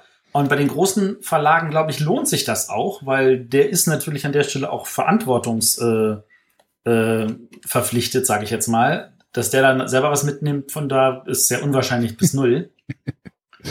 ähm, aber äh, auch das kannst du als kleinen Verlag nicht leisten. Also da ist tatsächlich einfach viel, viel Schindluder und man wird es nie verhindern können. Und ähm, ich möchte nicht wissen, wie viel äh, da tagsüber auch an irgendwelchen, aus irgendwelchen Taschen geklaut wird oder ähnliche Sachen. Also Leute, passt einfach auf eure Sachen auf jeden Fall auf. Genau, passt auf eure Sachen. Oder da gibt's ja auch dieser eine Stand, der halt voll mit den Spielen ist, wo du halt so reingehst, der mit diesen Glaswänden. Ich weiß jetzt nicht, welcher, welcher Shop das war, aber da könnte ich mir auch vorstellen, dass da viel oder im, im Heidelberger Tunnel oder sowas. Ich meine, das kriegt doch gar keiner mit. Ja, wobei im Heidelberger Tunnel, da geht's jetzt um Werte von ein, zwei Euro, die du klaust. Also. Ja. Aber, aber trotzdem ist es doch scheiße. Ja, das ist, das ist schon scheiße und ähm, man wird halt nicht wirklich der Sache irgendwie habhaft. Dafür ist der, ja, dafür ist unsere Welt Schaden aber auch einfach nicht zu gut. Ne? Du, du hast ja gesagt, so zwei, drei Euro. Ich meine, wenn, wenn du irgendwie bei einer IFA oder sowas irgendwelche Handys da liegen hast, äh, ja, da, da sind wir, reden wir schon von, von größeren Werten, das ist richtig. Also das ist, es ist alles nicht einfach. Ähm, passt, wie gesagt, auf eure Sachen auf. Ähm, wir als Verlage versuchen das auch. Ähm, keine Ahnung, ähm, ob vielleicht da auch nochmal irgendwie andere Möglichkeiten sind. Also was selten geklaut wird, ist halt äh, irgendwelches äh, Dekomaterial, aber auch das könnte ich mir vorstellen, dass das irgendwie passiert. Bei dem Ludi Creations Fall war es halt mitten am Tag, griff kurz über den, den Tresen, weil der, wo der Typ kurz mal sich umdrehte, um irgendwas zu nehmen, ein Spiel, was man halt nicht so klar konnte, hat sich wieder zurückgedreht, der Typ war weg mit der Kasse. Also selbst das kann man nicht verhindern. Und ähm, ich kenne da Verlage, die haben, ähm, also bei What's Your Game zum Beispiel war es so, die haben so ein extra, äh, so, so ein Fahrradschlossdings durch die Kasse durchgedingst und an dem Tresen festgezurrt. Also das war dann wirklich so, dass, äh, und dann haben sie abends haben sie das Ding offen stehen lassen, dass jeder sieht, die Kasse ist leer, da ist nichts drin. Ähm, und dann, wenn jemand die Kasse klauen wollte, dann konnte er nicht mit der ganzen Kasse abhauen, weil das halt festgekettet war. Und äh, das war, die haben auch immer abgeschlossen und so. Das war ganz viel, viel. Es hat natürlich auch Zeit gekostet, aber das ist einfach die sicherere Methode. Ja. Gut, dann kommen wir jetzt zum Hauptthema, unserem Sommerpotpourri. Und ähm, ja, es stehen jetzt noch einige Sachen an, unter anderem die Verleihung zum Spiel des Jahres. Und da wollten wir jetzt einfach nochmal über die Nominierten drüber gehen und unsere Meinung und beziehungsweise unsere Tipps mal abgeben. Unsere definitiven, endgültigen, äh, finalen Tipps. Genau, und damit wir nächste Woche dann sagen können, wer lag am falschesten. Alle. Ich dachte, es geht darum, am richtigsten zu liegen. Ach so, langweilig, das macht ja jeder. Gut, ich, fang, ich übernehme das mal. Ich übernehme mal hier die rote Kategorie, da bin ich ja zu Hause. Also, äh, nominiert, die, ich nenne sie jetzt einfach nochmal. King Domino für Pegasus-Spiele, äh, Magic Maze von, hm, ja, Sit Down und oder Pegasus-Spiele, wie oh, Sit Down im Vertrieb von Pegasus-Spiele? Nee, wie, wie ist es korrekt? Also äh, korrekt ist King Domino von Pegasus-Spiele im Original von Blue Orange und Magic Maze von Pegasus-Spiele im Original von Sit Down Games. Und an dritter Stelle äh, Wettlauf nach Eldorado äh, im Original bei Ravensburger und auch sonst bei Ravensburger. Korrekt. Und in Amerika bisher nicht erhältlich. Ja, ich hab's gehört. Also da ja. werden wahrscheinlich auch schon irgendwie hm, Verträge wahrscheinlich demnächst unterschrieben, nehme ich mal an. Also ich habe mir jetzt am Let letztes Wochenende die, die, die Dice Tower Folge angehört, wo sie noch mal kurz darüber reden. Und ähm, die waren sich nicht ganz so einig, aber scheinbar war Wettlauf nach Eldorado deren Favorit vom Spielerischen her. Ja, also äh, haben wir denn jetzt alle Spiele, also ich habe alle Spiele, Spiele, alle blub, Spiele ich auch. gespielt. Ich ja, auch. auch. Also ja. in der roten Kategorie sind wir alle zu Hause. Also nicht zu Hause, sondern äh, Firmen. Können wir alle was zu sagen. Genau. René. Ja, also ähm, was ich jetzt, also King Domino ist jetzt zum Beispiel überhaupt nicht mein Spiel. Ähm, das war mir dann doch tatsächlich einfach zu simpel mit diesen, mit diesen äh, Domino-Feldern das zu legen. Äh, es war nett, aber es ist kein Spiel, was ich jetzt unbedingt spielen muss. Ähm, Magic Maze hingegen fand ich sehr spannend von dem Ansatz her und ähm, ist definitiv ein Spiel, was du äh, trainieren kannst und, und, und mehr draus rausholen kannst, äh, je öfter du das spielst. Das äh, finde ich sehr gut. Ähm, Wobei ich jetzt zu, zumindest zu meinem Favoriten kommen würde, ist tatsächlich Wetten auf nach Eldorado, was mir unheimlich gut gefallen hat. Von der Variabilität des, des Spielplans, Ähm, du kannst verschiedene Karten Kombinationen ausprobieren. Du hast den Deckbau-Mechanismus, den ich sowieso grundsätzlich sehr gerne mag. Ähm, es ist schnell, du kannst den Leuten super schnell erklären. Das finde ich zum Beispiel bei Magic Maze, äh, finde ich den, den, den Einstieg schwierig. Oder hatte ich Gefühl, dass der Einstieg sehr schwierig ist, das den Leuten erstmal zu verklickern, was, was hast du jetzt überhaupt gerade vor? äh, und ähm, das ist bei, bei, bei Wettlauf nach Eldorado, finde ich, ist deutlich klarer, was zu tun ist. Ja, aber du hast Magic Maze ist so, ach ja, und wir spielen alle zusammen. So, hä? Wie? Was? Wer? Wie soll das gehen?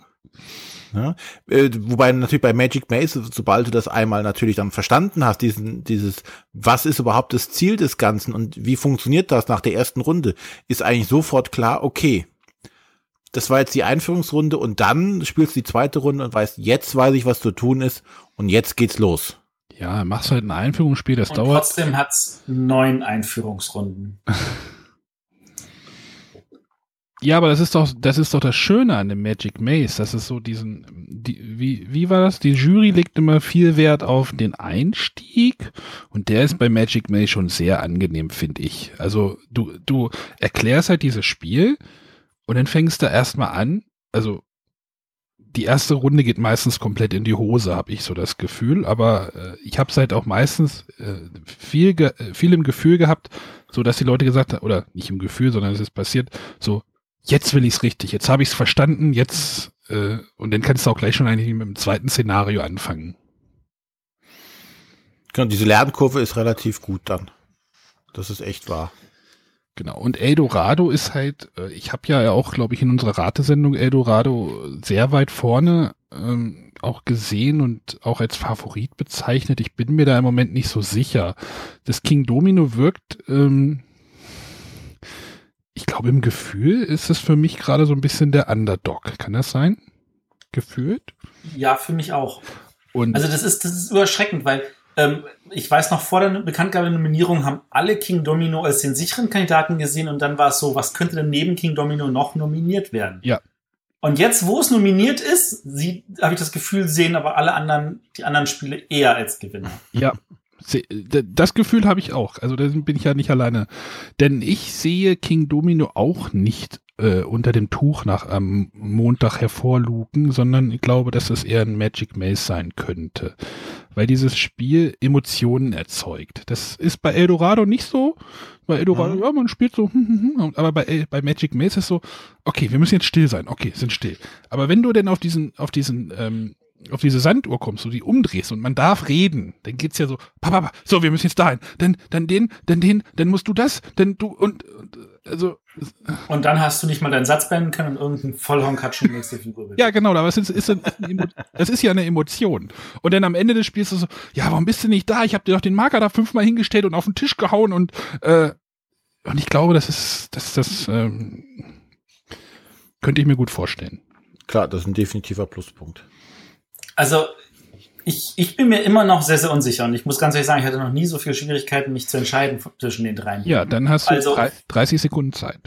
Äh, da, ich habe noch, ich gib mir ein paar Sekunden mehr. Also ich habe tatsächlich, ich weiß noch, wie äh, ich mit Uwe Rosenberg in Herne am Tisch saß und der mir irgendwelche Prototypen gezeigt hatte und dann also wir kurz über die Dominierten geredet haben und ähm, als ich dann so sagte, ja, ich sehe auch Magic Maze auf der Nominierung, meinte er so, nee, keine Chance, das ist kein Spiel mit völliger Überzeugung, dass Magic Maze keine Chance hat, auch nur im entferntesten irgendwie nominiert zu werden. Und ich dann diese Genugtuung hatte, als es dann ein paar Wochen später auf der Nominierungsliste stand. Und äh, da dachte ich so, also das ist halt diese Emotionen und dieser Drang und das nochmal spielen und nochmal spielen und jetzt noch, noch diese Regel dazu nehmen. Aber dann dachte ich mir so, aber eigentlich genau da hört dann irgendwann das auch auf, dieses, wir nehmen ja einfach nur Regeln dazu oder wir nehmen eine raus und packen andere rein. Ähm, das ist für mich tatsächlich ein tolles Spiel und ich spiele das mit Begeisterung, auch gerade wenn wir zu fünft oder sechs sind. Aber ist es das, was, was, was da diese, außer diesen, diesen kurzen Emotionen, was ich auch in Lucky Lux oder Five Minute Dungeon haben kann, ist es das, was ich als ein Spiel des Jahres sehe, was das Kulturgut voranbringt. Und da war King Domino tatsächlich wieder weiter vorne. Vor allem auch, und gerade weil es in der Anleitung drin steht, diese 7x7 Version, also wo du zu zweit spielst und ein größeres Spielbrett baust. Das ist so grandios, da ist so viel mehr drin. Nun ist die Frage, will man das als Zwei-Personen-Spiel nominieren oder so? Und das ist wieder so, ah, mm. und jetzt kommt noch der nächste Punkt. Letztes Jahr hat die Jury ja auch, auch so genommen, also die hatten ja, als sie die rote und äh, anthrazitfarbene Kategorie überlegt haben, haben die ja gesagt, weil wir auf der einen Seite Codenames haben, haben wir auf der anderen Seite Isle of Sky. Ich meine, das haben sie jetzt indirekt durch die Blume gesagt, weil natürlich hat jeder heimlich abgestimmt, ohne dass er weiß, was das eigentliche Ergebnis war. Aber das ist rausgekommen. Wir haben auf der einen Seite halt im anthrazitfarbenen Bereich das klassische Eurogame gehabt und dafür das, das spannende Kommunikationspartyspiel im roten Bereich. Und ich habe das Gefühl, weil dieses Jahr Ice Cool fast ein Familienspiel Spiel des, äh, Kinderspiel des Jahres geworden ist, dass King Domino deswegen wieder schlechtere Chancen hat. Und dann wäre eigentlich Wettlauf nach Eldorado diese Wahl. So, das ist jetzt viel drumherum geredet, weil jedes Jurymitglied entscheidet wieder für sich selber und da kann natürlich ganz was anderes rauskommen. Weil die besprechen sich ja nicht nochmal ab, sondern die machen wirklich eigene Gewissensentscheidungen, das nehme ich. Und dann ist es eine Mehrheitsentscheidung. Und nur wenn da kein Ergebnis rauskommt, gibt es einen zweiten Wahlgang, wo, glaube ich, man möge mich korrigieren, ich bin ja nicht in der Jury drin, das ist nur das, was ich höre, wo sie dann sagen, okay, dann nehmen wir das eine Spiel raus und dann gibt's jetzt einen zweiten Wahlgang zwischen den verbliebenen Zweien. Ähm, aber ich glaube, das kam auch selten bis nie vor. Von da aus gesehen könnte ich mir vorstellen, die meisten gehen auf Wettlauf nach Eldorado. Und das ist ein Spiel, wo ich auch in jeder Partie immer mehr Freude dran hatte. Und da kommt der Spaß nicht durch das Spielen alleine, sondern auch durch das ah, was kann ich jetzt hier noch mit diesen Brettern machen und so. Da sehe ich auch eine Menge, Menge Potenzial drin. Ähm, wie langfristig dann das eine oder andere gewinnt und wie das jetzt schon bei der Jury ist, nachdem sie ähm, acht Wochen lang die drei Spiele alleine auf dem Tisch hatten, worauf sie am meisten Lust haben, wo sie vielleicht auch die meisten Emotionen gesehen haben und da ist diese nämlich bei Wettlauf Eldorado am niedrigsten, finde ich, von den dreien es ist so schwer und es ist so schwer, sich zu entscheiden und ich mag mich nicht. Ich habe bei dir King Domino hingeschrieben, weil das so schön passen würde, Matthias. Welches würdest du denn nehmen, Matthias? Ohne Juryentscheidung im Hinterkopf zu haben. Also, also unter der Voraussetzung, Natürlich. ich wäre die Jury und müsste jetzt da eine Entscheidung als Jurymitglied fällen, meinst ja. du? Dein persönlich? Ich würde wahrscheinlich tatsächlich King Domino nehmen. Na also, dann passt das doch. Du willst sagen, dann haben wir drei, die drei Spiele durch. Ja, und einer wird gewinnen. Das war eine Sendung mit Hans-Joachim Kuhlenkamp. Gut, dann kommen wir mal zum Anthrazitfarbenen. Ja, Anthrazit ähm, ist ja auch, da bin ich ja zu Hause, wie ihr genau wisst. Ähm, wir merken mittlerweile. Dort ist äh, ja von Kosmos die Exit-Reihe, äh, ich nenne es einfach mal Staffel 1, also die ersten drei Fälle, ähm, wie hießen die verlassene Hütte, das, die Grabkammer des Pharaos und das, äh, hm, Labor. Labor. Das Labor. Geheime Labor. Geheime? Ja, ich glaube. Ist egal, das Labor. Also Laborhütte, Grabkammer. Genau. Äh, ist es noch nominiert gewesen, zweimal Schwerkraftverlag mit äh, Räuber der Nordsee und Terraforming Mars, damit wir jetzt nochmal alles schön rund gemacht haben. Und äh, René und ich, uns, René und mir fehlt äh, das äh, Räuber der Nordsee. Stimmt das? Das haben wir nicht gespielt. Genau. Da war. Da sind wir nicht mehr drangekommen. Was sehr schade ist, Arne, weil ich bin mir immer noch sicher, Räuber der Nordsee wird dir gefallen. Ja. Aber du kannst es vielleicht auf der BerlinCon jetzt spielen am Wochenende. Ja, das vielleicht äh, ergibt sich das ja. Ich, ich, würde das gerne mal ausprobieren. Deswegen kann ich nur zu Terraforming Mars und äh, den Exit-Spielen reden. Ich glaube, da sind wir äh, im anthrazitfarbenen äh, Bereich wirklich an den Grenzen an der einen Seite und zur anderen Seite auch. Also es wurde ja schon während der Nominierung oder zur Nominierung auch ähm, sehr überrascht reagiert, dass das Terraforming Mars auf dieser Liste gelandet ist weil es als äh, zu schwer, zu groß, nee, zu ähm, kompliziert, komplex, komplex, glaube ich. Komplex, ja. Angesehen wurde. Ähm, und die Exit-Spiele, die ja auch diesen relativ, äh, ich will jetzt nicht seichten Einstieg, aber äh, man muss nicht viel Regeln lesen. Man liest irgendwie dieses Fightblatt, was dabei ist und kann in dieses Spiel starten. Das ist halt und ja, wir hatten ja auch in unserer Nominierungsfolge die Diskussion, ob jetzt die Exit-Spiele ein Spiel sind. Ich weiß auch nicht, ob diese Diskussion beendet ist, äh, aber ich finde, für mich sind das Spiele. Weil man ja irgendwas. Kommentar von Eric Martin von Boardgame Geek. Es gibt am Ende eine Wertung, also ist es ein Spiel. Es gibt am Ende eine Wertung, ja. äh, meistens ist die bei uns 0 oder 1 oder wie war das? nee, nee, das verwechselst du jetzt mit Unlock. Bei Unlock Vor- hast du 0 oder 1. Vorhanden ist sie dann wahrscheinlich die Wertung. Sie wird durchgeführt. Nee, du kriegst doch Stern oder wie war das am Ende? Eben, sie wird durchgeführt. Ja, aber da ist meistens trotzdem wenig. Ähm, genau, aber Terraforming Mars habe ich gespielt. Äh, äh, zwar erst einmal, also ist nur so, ein- das war jetzt halt so ein Ersteindruck, äh, wahrscheinlich auch mit tausenden Fehlern. Es hat mir tatsächlich aber Spaß gemacht, weil das äh, Spiel gefühlt irgendwie sehr thematisch ist. Also man legt halt diese, spielt halt diese Karten ab und die machen irgendwas immer, was irgendwie thematisch dazu passt. Man schmeißt irgendwie einen Meteor auf den Planeten, der Planet wird ein bisschen wärmer, zerstört ein paar Pflanzen. Ja, also, ähm, ist so. Ähm, es hat mir ein bisschen lang gedauert, aber es kann natürlich auch an der ersten Partie gelegen haben und wir haben zu viert gespielt und keiner kannte das Spiel. Und aber äh, ich würde das gerne weiterspielen, auf jeden Fall. Und ich finde halt dieses ähm, Ressourcenmanagement sehr clever mit diesen verschiedenen Würfeln. Das ist, das ist sehr elegant, hatte ich das Gefühl. Aber Arne, Ja, wenn du sagst, das würdest du noch mal spielen wollen, dann kann es nicht zu komplex sein. Das ist Ich für mich einfach an der Stelle wirklich das Cut-Maß. Wenn der Arne sagt, jo, das spiele ich nochmal, dann kann es nicht zu komplex sein. Ich finde, aber grundsätzlich würde ich auch sagen, ich finde Terraforming Mars wüsste ich an keiner Stelle, wo es zu komplex ist, dass ich die Regeln nicht mehr überblicke. Es ist einiges hinter, wo ich äh, vielleicht planen kann und denken muss, wie plane ich meine nächsten Züge, welche Karte ist jetzt die beste. Aber die grundlegenden Mechanismus finde ich also auch nicht zu komplex. Nee, das ist, das ist richtig. Also es gab, Das ist- wann war das Elysium nominiert? Vor zwei Jahren? Ja. Das spielt, glaube ich, so in der gleichen Liga, habe ich das Gefühl. Aber und beim Elysium hätte ich im Moment gar keinen Bock mehr, das zu spielen, weil mir das mit diesem einen Auswahlmechanismus nicht gefällt. Aber ähm, ähm, aber du hast ja, du hast Geld, du hast irgendwie Ressourcen und du hast Karten. Das ist jetzt ja eigentlich kein Hexenwerk. Du hast ein bisschen auf, auf dem Sp- Spielplan, was man ein bisschen was macht, so ein bisschen Area, ja, Area Control nicht, aber es, du legst halt was, irgendwas hin. Ähm, es, es steckt halt mehr hinter, aber der generelle Ablauf ist nicht so kompliziert. Und ich finde halt, so hässlich diese Karten stellenweise auch sind, diese Symbol, es ist, es ist, es ist halt eine Symbolik drauf und es ist immer ein Text drauf, der meistens Mhm. sehr klar ist. Ja. Das Äh, hilft sehr. Ja, zum Thema Komplexität nochmal. Also ich habe das Gefühl, also bei mir ist es äh, bis jetzt bei, bei einer Partie dann auch geblieben, zeitlich hier, ähm, gesehen. Ähm, ich kann es auch aus dem Bauch heraus spielen, das Spiel. Es ist nicht so, dass ich ähm, komplexe Strategien irgendwie entwickeln muss, ähm, um überhaupt beim im Spiel teilnehmen zu können. Äh, es sind Entscheidungen, die du treffen musst. Wann setze ich welche Karte ein, welche Karte nehme ich.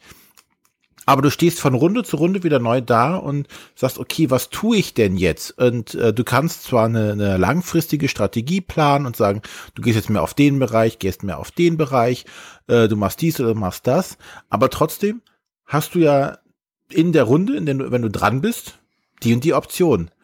Ähm, die Frage, die sich für mich eher stellt, ist ähm, tatsächlich, wenn ich mir das, das, das ähm, Material auch angucke und äh, wie es produziert wurde, finde ich das finde ich das eher sehr schade und tut dem Spiel überhaupt nicht gut. Und ähm, ich habe am Anfang ja nie verstanden, dass sie alle Leute irgendwie diese diese Acryltableaus holen, um diese Würfel festzuhalten. Im ersten Spiel habe ich verstanden, warum. Findest du, ich fand das jetzt nicht so schlimm. Ich bin einmal an mein Ding gekommen und es macht wupp.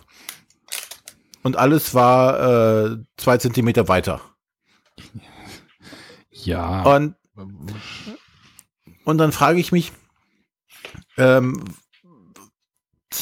ohne also jetzt die die die diese Würfel und alles warum musste das dieses Material sein dann heißt es ja produktionsbedingt ist unten immer diese Ecke da so komisch ja da hätten es doch auch normale Holzwürfel getan die nicht jetzt äh, äh, mit Gold und Silber überzogen sind Nein, die sehen also toll aus. nee sehen sie nicht Doch, sehen sie. Ach, ich gucke doch da nicht auf die Ecke drauf. Ich bin froh, wenn ich die goldenen Würfel bei mir liegen habe und dann ist es schön. ja aber das ist gewollt und nicht gekonnt an der Stelle das Also ich, ich halte mich mal aus der Diskussion um äh, Illustration und Material raus. Darüber habe ich vor einem halben Jahr schon geredet, als ich das Spiel irgendwie vorgestellt hatte.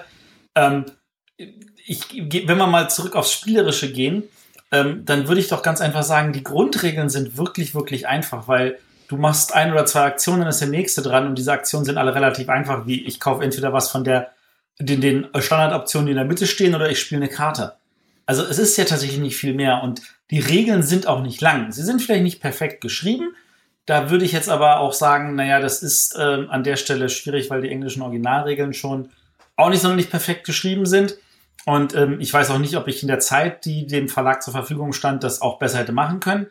Ähm, aber sie sind eigentlich äh, zu 90 Prozent, 99 Prozent fehlerfrei und sie sind einfach funktionabel und ich habe das Spiel geschafft, auf Anhieb richtig zu spielen durch Lesen der Regeln. Also damit bin ich auch schon mal zufrieden.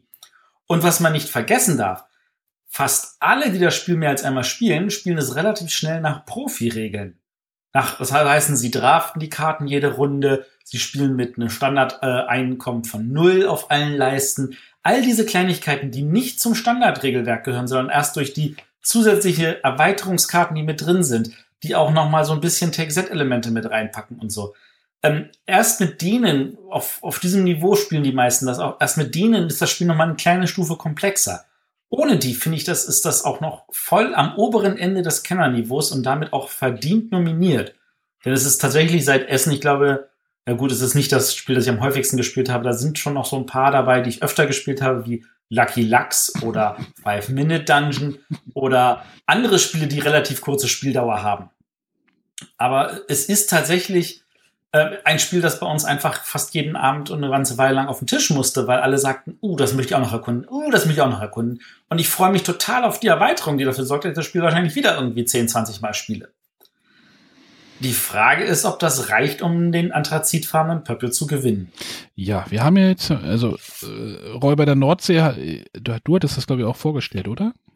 Das hatte ich vorgestellt und ähm, es ist tatsächlich so, dass ein paar Leute sagen, ja, ja, das wird dann irgendwie schnell langweilig, aber das sind natürlich die typischen lauten Menschen, die denen den Spiele nicht komplex genug sein können und für die es ganz klar ist, dass Terraforming Mars das Beste aller Welt ist und deswegen auch den deutschen Spielepreis gewinnen soll. An der, der Stelle übrigens ein Aufruf nochmal für alle, egal was, stimmt beim deutschen Spielepreis ab, macht mit. Stimmt, sollte ich vielleicht nochmal machen, was? Ja, ja, hallo? Du hast das noch nicht? Ja, ich muss so alles Spiel, so viel, so viel Spiele wie möglich äh, kennenlernen. Ja, aber nicht vergessen, geht nur noch bis Ende Juli, ähm, stimmt auf jeden Fall ab. Und dann ist es halt so, dass, ähm, also dieses Räuber der 90, ich finde das immer noch super genial und ich freue mich auch total da jetzt auf die Erweiterung, wie, was die noch mal reinbringen. Dann kann man es vielleicht auch zu fünf und sechs spielen. Dann gibt's noch neue Bretter, die noch Elemente dazu bringen. Aber auch das ist wirklich wunderbar und es ist eigentlich von den dreien das einfachste Spiel. Also ich würde sogar sagen, es ist vom gesamten spielerischen her einfacher als die Exit-Reihe. Das ist aber natürlich ein verschobener Ansatz, weil die Exit-Reihe, die, die, die, die ist halt nicht auf so einer Geraden, sondern die ist irgendwo links oder rechts von dieser Geraden, wenn ich die anderen, durch die anderen beiden Strich ziehe, weil es halt dann doch irgendwie ein ganz anderes Spielgefühl ist.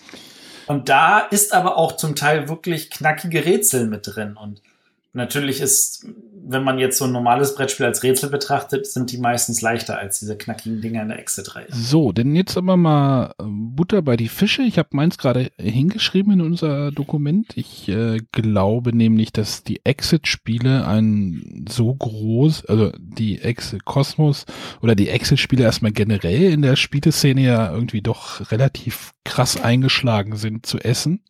Davor, äh, das hat ja mit dieser Sternwarte angefangen. Davor gab es ja eigentlich so eine Art von Spielen nicht so, oder?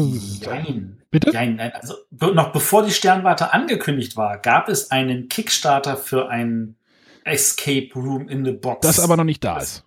Das aber bis jetzt noch nicht da genau. ist. Das ist von da aus gesehen hat das eh an allen Stellen. Aber wir reden da von einem relativ äh, jungen Genre. Ja, und ich glaube, dass, und es ist, naja, nicht jeder sagt, aber die einhellige, oder ne, nicht, oh Gott, ähm, das Gros der Spieler findet die Exit-Spiele von Cosmos eigentlich am gelungensten. Die machen das, was, äh, oder die, die Rätsel sind am besten, ich, ich kann halt nur von denen reden im Moment, aber ähm, ich glaube, dass diese Exit-Reihe äh, diese Würdigung verdient hätte. Deswegen glaube ich, dass die am Montag die Nominierung, äh, nicht die Nominierung, die den Gewinn unter sich ausmachen. Also, die werden gewinnen. Okay, René? René traut sich nicht zu antworten. Mein Herz schlägt auch für die Exit-Reihe einfach. Also ich hatte dabei einfach die meisten Spaß. Es, es, es war Spannung, es, äh, du hast da gesessen, die die Haare gerauft, äh, auch wenn, wenn man sie nur einmal spielen kann. Es war so ein tolles Erlebnis, so, ja, das ist einfach für mich da ganz klar die Exit-Reihe. Ich hätte die, egal in welcher Kategorie sie nominiert worden wären, hätten die da einfach gewonnen. Jetzt bin ich ja gespannt, was der Arne sagt, was ich da sage. Ach, was du da, was, ähm, also ich soll jetzt das reinschreiben. Nee, du schreibst es in Ruhe hin und ich rede inzwischen. Ja, reden. Nee, das habe ich ja vorhin auch, nachdem du geredet hast, während du geredet hast, reingeschrieben. Ach so, ja, dann, dann rede ich einfach. Ich höre also, dir erstmal zu und dann schreibe ich es gleich rein. Ähm, der, der, ähm, ich hatte mit dem Ralf Querfurt, dem zuständigen Redakteur von Cosmos in Göttingen, auch ein bisschen drüber geredet. Und ähm, der hat auch ein bisschen darüber geweint, wie wenig Leute über WordSlam reden, was ich auch nachvollziehen kann, weil WordSlam ist einfach genial und für mich das beste Partyspiel des Jahres.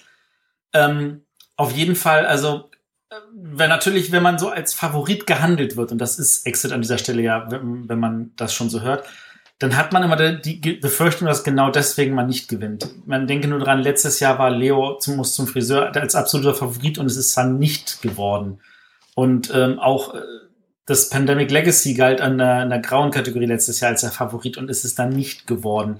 Und da hat die Jury schon mehrere Jahre gehabt, wo dann der Favorit es dann nicht geworden ist. Und auf der anderen Seite gibt es einige Jahrgänge, wo, jetzt denke ich mal an 2012, wo Hans im Glück zwei Nominierte hatte und äh, dann einfach mit zwei Nominierungen wieder nach Hause ging, weil dann Andor halt Kennerspiel des Jahres geworden 13 ist. 13 war's. 2013, Entschuldigung. Ähm, stimmt, 2012 war, war ja ähm, Village, genau, ja, ja. Aber Inka und Markus, ja, siehst du, die sind jetzt nach fünf Jahren wieder mit äh, Kennerspiel des Jahres nominiert. Ähm, und äh, ich habe halt das innere Gefühl, dass. Ich habe jetzt hingeschrieben, ähm, was du sagst. Ja, ja, genau. Ich habe das innere Gefühl, dass an der Stelle der Schwerkraft es wirklich, wirklich verdient hat, dass er zwei Nominierungen hat und ich würde es ihm wirklich, wirklich gönnen, aber ich glaube tatsächlich, dass Exit das, das Rennen machen wird. Ähm, und äh, da ist es, also auch da möchte ich, wie gesagt, nicht in der Haut der Jury stecken. Diese Entscheidungen sind echt schwer und es, es war schon schwer genug, die Nominierung aufzustellen und am Ende sich tatsächlich für eins zu entscheiden. Es ist ein Jahrgang, wo es echt, echt schwer ist, aber ähm, ich, auch ich sehe Exit als den Favoriten. Das ist übrigens lustig. Bei Rot sind wir uns gar nicht einig und bei Anthrazit. ähm, ja, wir werden abwarten, aber ich könnte auch mit den, also mit jedem Spiel, was dort nominiert ist, bin ich, gehe ich sehr d'accord. Auch wenn ich Räuber der Nordsee nicht direkt gespielt habe, aber ich habe mich halt schon mal informiert. Also wenn Räuber der Nordsee gewinnt, dann weiß ich, dass es bei dir auf jeden Fall noch auf den Tisch kommen wird, wenn du es bis dahin nicht gespielt hast. Und ich bin mir sicher, dass du es auch mit Begeisterung dann spielen wirst. Von da aus gesehen, ja, jedes dieser sechs Spiele hat es verdient und jedes dieser sechs Spiele, egal welches davon am Ende äh, den Pöppel mit nach Hause nimmt, ähm, kann man nicht sagen, dass die Jury was falsch gemacht hätte. Von da aus gesehen hat die Jury wirklich schon den knochenharten, den schweren Job gut mhm. gemacht und wirklich eine gute Liste zusammengestellt. Die Frage ist, wie sie jetzt mehrfach Exit noch gespielt haben.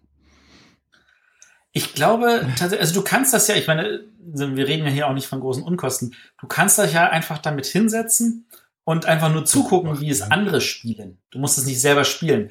Und gerade bei den Exit-Spielen, die gehen auch in Amerika, gehen die gerade total ab. Also ich krieg das ja mit, ähm, wie die, die, die Rezensenten in Amerika einen nach dem anderen das Ding abfeiern und ähm, einfach mal sehen, dass, also dass, dass, dass der Leuchtturm oder ähm, auch die Unlock-Reihe da anscheinend äh, dagegen gefühlt abfallen, bei, zumindest bei den Rezensenten, die, wo ich das mitbekommen habe, ähm, weil das Exit tatsächlich auf seine Art und Weise für einen verdammt schweinegünstigen Preis einfach nochmal ordentlich mehr irgendwie rüberbringt. Was kostet denn das in den USA, weißt du das? 15 Dollar? Gucken wir mal. Also nichts. Lass es 20 Dollar sein, das ist immer noch nichts. Oh, da steht 9, 9 Dollar Shipping, das kann nie richtig sein. Wahrscheinlich gerade ausverkauft. Ach so, Sehr 9 wahrscheinlich. Dollar Shipping wahrscheinlich zu mir wieder hier. Und es ist auch wieder schön zu sehen, dass wir 19, halt also schon also zweite 20. Staffel hier eigentlich durch sind, während die Amerikaner jetzt gerade mal die erste Staffel haben und schon neidisch darauf gucken, dass wir die zweite Staffel spielen können und auch schon gehört haben, dass wir im September ja die dritte Staffel bekommen. Und das sind dann auch gleich vier Kisten und ein Buch. Und äh, wenn wir damit schon spielen, müssen die damit leben, dass sie irgendwann erst die zweite Staffel kriegen. Kann Habt ihr inzwischen von der zweiten Staffel irgendwas gespielt? ich habe hier was liegen, ja. Noch Da waren ja wieder einige WTF-Momente. Insgesamt muss ich sagen, persönlicher Eindruck, da darf natürlich auch wieder jeder Hörer widersprechen. Ich fand die zweite Staffel durchgehend komplex, äh, also komplizierter, also nicht, nicht, nicht herausfordernder. Aber das könnte auch damit zusammenhängen, dass wir gesagt haben, wir weigern uns diesmal äh, Hinweiskarten einfach zu nehmen. Einfach weil wir dieses Gefühl haben wollten, das einfach so zu lösen. Und es war uns auch egal, wie lange wir gebraucht haben. Und dann haben wir im Notfall zwei Stunden gebraucht, einfach weil wir dieses, dieses Gefühl haben wollten, ja, wir schaffen das. Ach, ich bin da mit den Hilfekarten immer relativ spendabel. Hm. Damit könnte meine Wertung erklären, ne? Könnte deine Wertung erklären, ja. Also dann, dann ist es natürlich schwierig, über einen Punkt zu kommen. Ja, aber dann, du kannst es dir ja so machen, wie du es möchtest. Ich meine, ihr möchtet jetzt wirklich die krasse Herausforderung haben und wir möchten halt äh, möglichst viel Rätsel in nicht irgendwie drei Stunden sehen, sondern in, Und, zwei. und das ist auch nochmal etwas, was ich glaube, was der Jury wirklich gefällt. Es hat das beste Hilfesystem von all diesen Escape-Spielen. Mit Abstand das Beste. ja, gut. Gut, Wir sind gespannt. erstes Thema erschlagen. Äh, Dann entscheidet sich ja auch Montag, äh, wie wir 2018 aufkreuzen, ne? Ja, ja, ja, ja, ja, ja, ja. Also für alle ähm, Hörer, die jetzt sagen, was soll der Kommentar? Ähm, ich habe mir angewöhnt, dass ich zur Spiel des Jahresverleihung in einem T-Shirt komme von einem Spiel, das im Jahr davor nominiert war und es nicht geschafft hat. Also letztes Jahr bin ich mit einem Orléans-T-Shirt aufgetaucht, im Jahr davor mit einem Concept-T-Shirt. Und ähm, auch dieses Jahr habe ich da so ein schönes T-Shirt ähm, mir selber gemacht. Ähm, habe vom Verlag da brav entsprechend Daten gekriegt. War bei der Kinderspiel des Jahresverleihung, war ich mit einem Leo muss zum äh, Friseur-T-Shirt. Das werde ich auf der BerlinCon, glaube ich, auch an einem Tag anziehen. Und äh, zur, dieses Jahr zur Spiel des Jahresverleihung bin ich halt auch wieder da. Und da die Jungs mitkommen, habe ich einfach dafür gesorgt, wenn, wenn ich schon selber mache, dann mache ich für alle und dann tauchen wir als ganzes Team mit, mit den entsprechenden T-Shirts auf. Ja, und dann haben wir entsprechende T-Shirts vielleicht auch nächstes Jahr, wenn entsprechende Verlage mitmachen. Gut, dann kommen wir jetzt mal zu unserem zweiten Thema für heute. Und ähm, da der Matthias ja wieder, äh, wo war, wie war das? Arbeiten? Mhm. Urlaub? Baden? Arbeiten. Das große A. Du weißt nicht das Asozial, sondern das Arbeiten. Nee, wir schlagen jetzt den Bogen zur letzten Sendung so ein bisschen, ne? Bretterwisser unterwegs. Genau. Und äh, da war der Matthias auf Mallorca. Arbeiten. Es ist wirklich Arbeit. Warum glaubt ihr mir nie? Also, Was hast du denn jetzt Ja. wieder gemacht? Für alle, die nicht genau, wissen. also, kurz Zusammenfassung für alle Hörer, die nicht die alten Folgen kennen, wo ich da schon mal drüber berichtet habe. Ähm, die lieben Kollegen vom Klickenabend-Podcast, also beziehungsweise von der Webseite, die machen ja in erster Linie auch eher YouTube-Videos, ähm, die machen seit inzwischen, ich glaube, das war jetzt das achte oder neunte Jahr, äh, machen die auf Mallorca so eine Art Gathering. Da sind wir dann 25 Personen, ähm, Verlagsvertreter, freie Redakteure, Autoren und ähm, halt das Klickenabend-Team und äh, wir schließen uns da auf einer Finke ein für sieben Tage und spielen ganz viele Prototypen am Stück in verschiedensten Gruppenzusammenstellungen, zum Teil auch mehrfach. Und ähm, da gibt's dann ganz viel Feedback und dann hilft man sich gegenseitig und das, das macht eine Menge Spaß und eine Menge Freude. Und da habe ich auch schon einige Spiele gespielt und kennengelernt in den letzten Jahren, bevor sie halt irgendwo anders auch nur erwähnt wurden. Ähm, und genauso ist das auch dieses Jahr wieder gewesen. Ähm, wir waren, also ich habe, glaube ich, die Finca einmal verlassen, als wir an dem einen Abend in ein Restaurant gefahren sind. Und ich habe den Pool, der direkt an, vor der Finca ist, ich glaube, einmal kurz betreten, als ich mich einfach mal abkühlen musste nach einem Spiel. Siehst du? Mir kommen die Tränen. Mir kommen auch die Tränen. Siehst du? Ansonsten war es da natürlich schweineheiß, 35 Grad durchgehend, Hitze, Hitze, Hitze, auch noch trockene Hitze. Ähm, ja, also hat man sich natürlich drin bei einer Klimaanlage ein bisschen eingeschlossen und hat gespielt. Also wir können auch gerne tauschen.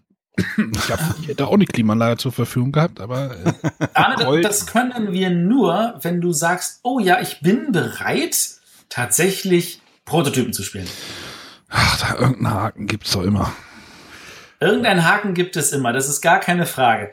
Den gibt es tatsächlich und an dieser Stelle ist das tatsächlich so, ähm, dass dieser Haken ähm, an der äh, die Menge der Spiele ist, die man auch in dieser Zeit spielt. Ich erinnere mich letztes Jahr auf äh, Burg Stahleck hatte der Arne auch Schwierigkeiten nach ein paar Spielen noch zu sagen, okay, ich spiele jetzt noch irgendetwas, weil es ihm einfach auch zu viel wurde. Ich bin wenigstens nicht eingeschlafen bei der Regelerklärung. Ups. Ja, gut, okay. Also, aber abends, abends um zwölf noch so ein Spiel sich erklären zu du weißt, welches Spiel. ich weiß welches. Äh, sorry, aber ganz ehrlich, du wärst doch ansonsten auch eingeschlafen, oder? Ja, ich muss ja aufpassen, dass du nicht vom Stuhl fällst. okay, aber lass uns über Mallorca reden. Ähm, ich werde jetzt nicht auf die gesamten Spiele eingehen, da werden ich mit den Jungs, äh, mit, also mit Andreas und der Berner von Klickenabend auch nochmal einen kurzen Podcast aufnehmen. An der Stelle nochmal die Hörempfehlung. Die hatten ja auch für Starleck eine schöne lange Folge. Da war ja unser René auch ganz toll dabei. Ähm, von da aus gesehen, da wird nochmal auf grobe, äh, auf die meisten Sachen eingegangen. Ich würde jetzt hier ein paar Highlights raussuchen wollen. Ähm, und da ist ganz, ganz vorne Highlight. Äh, ich durfte von Amigo ähm, eine neue Version von äh, einem Würfelspiel zu einem bekannten Kartenspiel, das irgendwie Jubiläum feiert, ähm, ausprobieren. Und das hat mir sehr, sehr gefallen. Es ist tatsächlich in meinen Augen an vielen Stellen verbessert worden. Und ich hätte mir nicht gedacht, dass man das tatsächlich bei diesem Spiel machen kann. Ähm, ich werde jetzt den Namen nicht sagen, weil ich gar nicht weiß, ob Christian das in, für Christian in Ordnung ist, dass ich das nenne. Das aber ich denke, gut, dass wir darüber gesprochen haben. aber ich wollte es an dieser Stelle schon mal erwähnen. Es weiß, es wird wahrscheinlich noch zwei Jahre dauern, bis es kommt, aber es ist echt gut. Aber wer es noch nicht hat, der kann sich halt die jetzige Version trotzdem zulegen. Die ist auch sehr gut. Du hast nicht. Äh, hä? Ja, ich hätte vielleicht tatsächlich nicht mit dem Spiel anfangen sollen, aber das ist, das habe ich als letztes gespielt, das ist mir echt in Hängen geblieben. Ähm, ich, also was ein Highlight war, ich habe gespielt von Blackfire Krieg der Knöpfe. Ähm, ich weiß nicht, wie alt unsere durchschnittlichen Hörer sind. Ähm, ich habe den Schwarz-Weiß-Film aus den, ich glaube, es 40ern oder so, habe ich als kleines Kind ganz, ganz oft gesehen und ich war sehr beeindruckt davon. In Frankreich gehört das mehr oder weniger zum Allgemeinbildung, so wie bei uns halt Emil und die Detektive. Ähm, das kennt da eigentlich jeder und äh, da gibt's auch, weiß ich nicht, etliche andere Verfilmungen, die äh, ich natürlich jetzt alle nicht kenne. Ähm, die Literatur nimmt jeder da in der Schule scheinbar durch. Ähm, also das ist auf jeden Fall etwas, was den französischen Markt sehr anspricht, aber was ich auch glaube, was im deutschen Markt gut funktionieren könnte. Das ist von einem Göttinger Autor, hm. der Andreas Steding. Kenne ich. Und das ist ein, ein angenehm schönes Würfelspiel, wo die Spieler halt äh, zu den verschiedenen Orten, wo dieser Krieg der Knöpfe also stattfand, im Wald, auf dem Schrottplatz, äh, irgendwie in der Schule oder so. Ähm, die Kinder haben sich halt gegenseitig angefangen äh, zu mobben und äh, die Knöpfe abzuschneiden. Und in, damals, als dieses, in der Zeit, in der dieses Buch gespielt hat, ähm, war das natürlich, ein, war das auch etwas, was natürlich nicht passieren durfte. Also ähm, man wollte sich auch von seinen Eltern nicht erwischen lassen, dass irgendwie äh, die Klamotten kaputt waren oder so. Äh, und da hat man halt, also diese Knöpfe waren dann mehr oder weniger eine Währung. Und das ist, äh, das ist auch tatsächlich die Währung in diesem Spiel. Also das, was vor anderen Spielen halt das Geld ist, sind hier Knöpfe. Und zumindest im Prototypen sind auch echte Knöpfe drin. Und ähm, der Verlag würde auch gerne echte Knöpfe reintun. Ich bin gespannt, ob sie das schaffen. Das wäre cool. Ähm, ja, man würfelt, äh, man setzt die Würfel ein, da gibt's verschiedene äh, Felder, wo man sich überbieten muss, da gibt's Felder, wo man sich unterbieten muss. Da gibt's auch eine Schule, da gibt's eine Petze, die dafür sorgt, dass bestimmte Würfelzahlen Minuspunkte bringen. Da gibt's eine Klassenarbeit, wo bestimmte Würfelwerte äh, Pluspunkte bringen. Ähm, man muss halt eine Baumhütte äh, aufbauen und solche Sachen. Ein relativ schönes, familienfreundliches Würfelspiel, das echt, echt Spaß gemacht hat. Hat mir sehr gefallen. Ähm, dann habe ich auch gespielt, auch nochmal das Codenames Duett. Das hatte ich auch schon in Göttingen kennengelernt, weil der äh, Paul Grogan von ähm, Gaming Rules war da, hatte ja einen Vortrag gehalten und hatte das natürlich dabei. Ähm, und das haben wir, also abends wird immer noch Codenames gespielt. Das ist immer noch nicht raus. Ähm, die, die ganzen Verlagsvertreter spielen das gerne zum Abtauchen. Also, oder im Tempel des Schreckens habe ich auch an dem einen Abend gespielt. Und das Codenames Duett ist wirklich, wirklich cool weil vor allem ähm, die beiden Seiten, man hat zum Teil nur seine eigenen Informationen, nicht die vom anderen. Und da, da, da gibt es so viele Sachen, auf die man achten muss. Ähm, das, das ist wirklich, wirklich eine hervorragende kooperative Version. Und man muss sie nicht nur zu zweit spielen, man kann sie auch zu fünf, sechs spielen. Das funktioniert auch hervorragend. Dann sind halt mehrere Leute auf derselben Seite, man spricht sich ein bisschen ab und so. Ähm, also als, als neue Codenames-Variante richtig, richtig groß, gefällt mir sogar eigentlich schon besser als das normale Codenames. Ähm, dann habe ich gespielt von Blue Orange, das Photosynthesis. Ähm, das sagt euch vielleicht irgendwas. Das ähm, ist ein, ein, also das hat einen großen Aufforderungscharakter alleine durch seinen Aufbau. Äh, ist ein großes Spielbrett. Jeder hat äh, so, so Steckbäume, sag ich mal, äh, die man stückchenweise aufbaut. Es gibt ein Spielbrett, da geht die Sonne drumrum, so äh, jahreszeitmäßig, ähm, drei Runden lang. Ähm, das sind, glaube ich, die geht immer so 100, äh, 60 Grad weiter. Das heißt also, in sechs Runden ist die halt einmal rumgegangen. Und dann wird geguckt, auf welche Bäume fällt Licht. Und für diesen Licht kann man dann punktemäßig neue Bäume pflanzen oder die Bäume wachsen lassen. Und man will natürlich möglichst viele Punkte haben und Bäume, die ganz, die die größte Größe erreicht haben, kann man dann fällen. Das gibt dann äh, nochmal extra richtig viele Bonuspunkte, aber damit sie überhaupt wachsen können, da muss man so ein bisschen so äh, einen ausgleichenden Faktor haben. Das hat richtig, richtig Spaß gemacht. Ähm, das kann ich empfehlen. Das wird auch dem Arne richtig gut gefallen. Also das ist eigentlich grandios. Ähm, das, vor allem finde ich das, glaube ich, also es hat so viel wunderbar funktioniert und zu zweit, glaube ich, ist das noch eine Nummer besser. Ja, ich glaube. Zu zweit habe ich es auch nicht geschafft. Ich glaube, ich werde Blue Orange Fan. Also die haben jetzt ja schon so ein bisschen, ich, diese decken so mein Spektrum relativ gut ab. Das denke ich auch. Aber genau das wie Schwerkraft Verlag mittlerweile, aber. ja, ja, ja.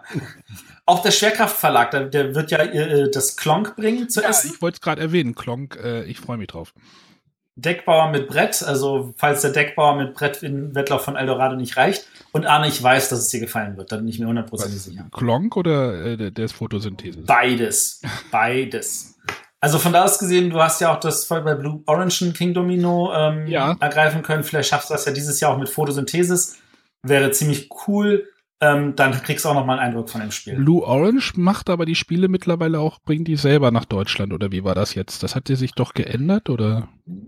Ja. Nee, also sie machen die Spiele in ihrer Erstauflage auch mit deutschen Anleitungen, aber sie suchen sich trotzdem immer wieder Partner. Und es ist tatsächlich interessanterweise sind das verschiedene Partner. Also sie haben äh, manche Spiele bei äh, Huch, äh, manche haben sie jetzt bei, äh, Pegasus. bei Eggert, äh, nicht bei Eggert, bei Pegasus. Ähm, dieses Photosynthesis zum Beispiel ist jetzt wieder bei ähm, Asmodee. Also das ist tatsächlich bei, von Spiel zu Spiel unterschiedlich. Das ist nicht so genau vorhersehbar. Ähm, das ist an der Stelle auch gelassen. Also Ach, das sieht ja da, schön aus. da sei, wenn sie da hüpfen wollen, dann ist das so. Ja, ich glaube, ich Ähm, werde in äh, zu Essen ähm, im Moment zur Spiel Spielwarenmesse, zur Spiel 17 mal bei Blue Orange vorbeischauen.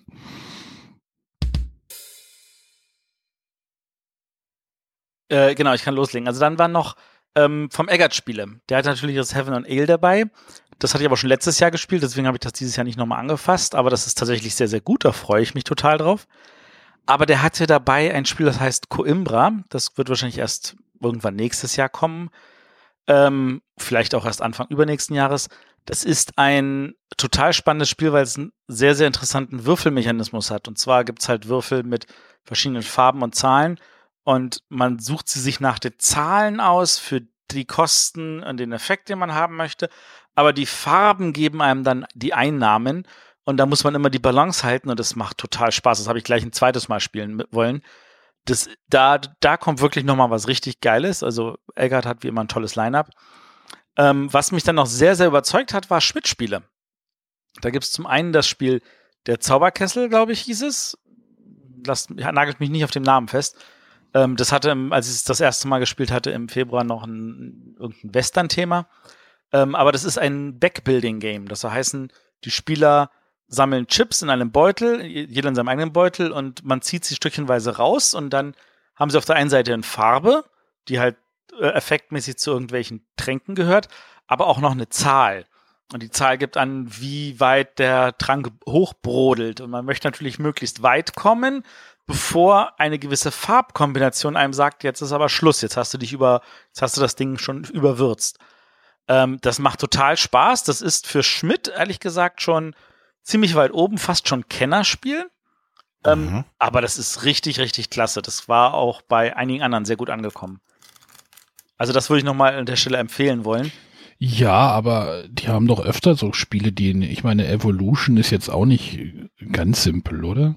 Mm, Das stimmt. Aber das Evolution war jetzt eher so ein, ähm, ich sag mal, ein Spiel von einem anderen Vertrag unter Vertrag genommen. Das ist ja von, im Original von North Star Games.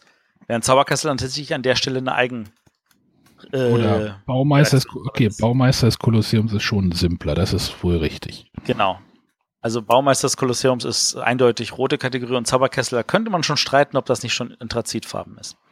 Muss man Und aber das nicht. ist ja für Schmidt-Spiele nicht gewohnt, weil im Gegensatz dazu, Hans im Glück bringt ein komplett rotes Spiel raus, nämlich Majesty. Also da verschieben sich irgendwelche Sachen. Ähm, muss ich zu Majesty noch irgendwas erzählen?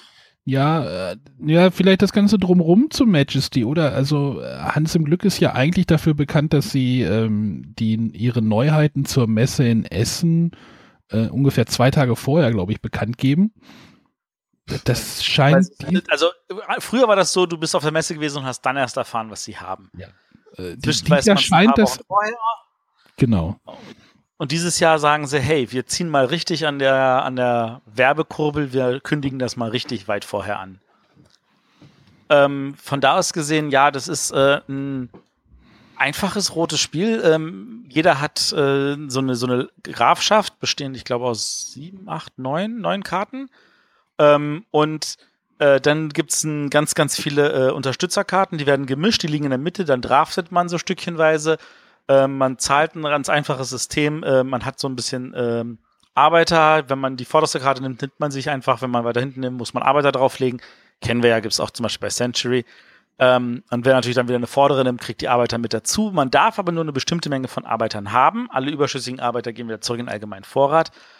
Und die Karte selber gibt dann aber selber an, wo sie hingelegt wird, ob sie an Karte 1, 2, 3, 4 oder sowas angelegt wird. Aber da hat sie dann einen Effekt. Und der Effekt ist natürlich für jeden Ort ein anderer. Es kommen dann auch Karten, die sind dann so zweifarbig, also die können dann dort oder dort angelegt werden. Und der richtige Clou ist dann natürlich, dass wenn man das alles schon mal ein paar Mal gespielt hat, ähm, dann kann man die ganzen Ortschaften, diese neuen Stück, auch einfach auf die Rückseite drehen und dann haben die ganz andere Effekte dadurch. Das ist, das ist eigentlich ein recht, recht cooles Spiel auf diese Art und Weise. Ähm, und hat auf jeden Fall natürlich, also man merkt schon, da zielt jemand auf einen bestimmten Preis ab. Das aber jetzt lehnst du Ähm, dich aber weit aus dem Fenster. Ja, ja, da bin ich aber nicht der Einzige, der sich da aus dem Fenster lehnt. Also, ob es das was wird, das weiß ich nicht. Da müsste man mal abwarten, was der Rest des Jahrgangs noch bringt. Dafür ist noch viel zu früh. Da könnte man dann nächstes Jahr im April, Mai nochmal drüber reden. Aber es fühlt sich genau danach an. Ähm, was sich nicht danach anfühlt, sondern was einfach nur wieder cool und spaßig ist, ähm, weil wir gerade Roll and Ride neulich hatten.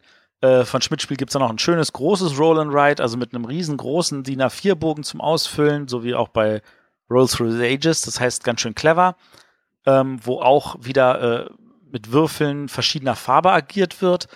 Ähm, man hatte fünf verschiedene Würfel, hat gewürfelt, hat sich einen ausgesucht, mit dem hat man eine Aktion gemacht und dann konnte man aber nicht den Rest nachwürfeln, sondern alle Würfel, die eine kleinere Zahl hatten, die musste man aussortieren und dann durfte man nur mit den Za äh, Würfeln, die die gleiche oder eine höhere Zahl haben, weiter würfeln. Und das hat schon nach so mal so einen Trick so, ah, wenn ich jetzt den nehme, der ist richtig cool, aber dann kann ich alle anderen Würfel weglegen, kann ich nichts mehr neu würfeln. Dann habe ich nur eine Aktion gemacht. Ähm, dann müsste ich irgendwelche Bonuschips einsetzen, um welche Würfel zurückzuholen. Also hat man eine kleinere genommen. Das Problem ist, den Rest musste man nachwürfeln. Jetzt könnte also die andere Farbe, die man haben will, könnte auf einmal eine andere Zahl haben. Und diesen Spagat, der war nicht so einfach, aber das war echt, echt cool. Das hat mir sehr gut gefallen. Also das ist auf jeden Fall auch eine dicke Empfehlung. Ähm, und ich habe dem, ich war so frech, ich habe dem Thorsten gesagt, er soll lieber einen Abreißblock machen, als mit irgendwelchen äh, Malstiften. so an der Stelle meine Meinung gewesen. Ähm,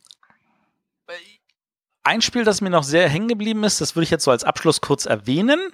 Ja, eigentlich sind es zwei. Das eine ist von Pegasus, da haben wir ein, ein One-Deck-Spiel gemacht, so, so, so, das heißt, gest hieß gestrandet. Das ist so ein richtig dickes Deck. Keine Ahnung, ob das kommen wird. Das war ja scheinbar noch in der Planung. Das ist ein kooperatives Spiel, wo man sich durch das Deck auch durchgearbeitet hat. Ähm, mit verschiedenen Endbedingungen und so. Das war richtig, richtig cool. Äh, man es war auf halt auf einer einsamen Insel und musste schauen, wie man damit zurechtkommt. Hat mir sehr gefallen. Das, war, das Einzige, was noch ein bisschen früh ist zu sagen, ist, ob die Spieldauer nicht ein bisschen lang ist, aber hey, das war geil. Und ähm, das andere, was ich noch erwähnen möchte, ist, da ist so ein, so ein großer Verlag, der hat, äh, also da war Feuerland, die hatten ein Spiel da, das war vom Thema her überhaupt nicht Feuerland und es war ein 2 versus 2 Spiel. Das ist auch wirklich, wirklich spannend gewesen, weil es gewisse Ameritrash und Euro-Mechanismen verbunden hat. Keine Ahnung, wann das kommt, das wusste der Verlag selber noch nicht. Die also, sitzen wohl seit fünf Jahren dran. Du startest mysteriös und du endest mysteriös. Ja, das Problem ist immer, ich weiß nicht, wie viel ich davon tatsächlich ja. erzählen darf. Ich wollte jetzt keine Namen nennen von Spielen, wo ich mir unsicher bin.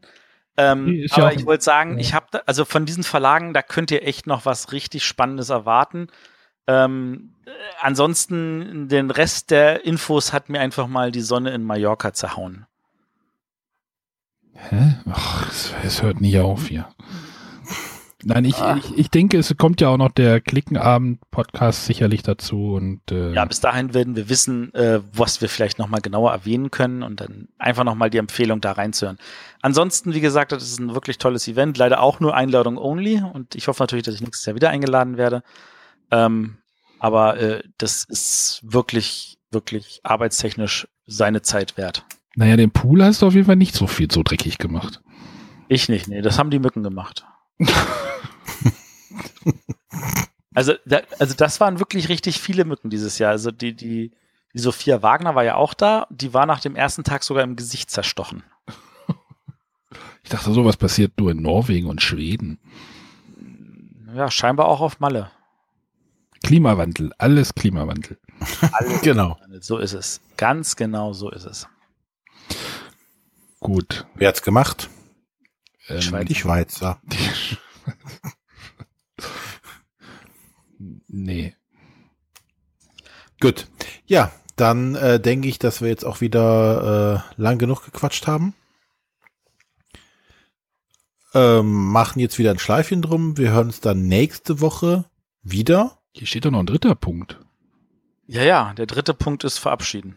Ach so. Oder hast du noch irgendwas, äh, möchtest du noch ein Stündchen ranhängen, Arne? Äh, naja, ähm, nö. Nö. Gut.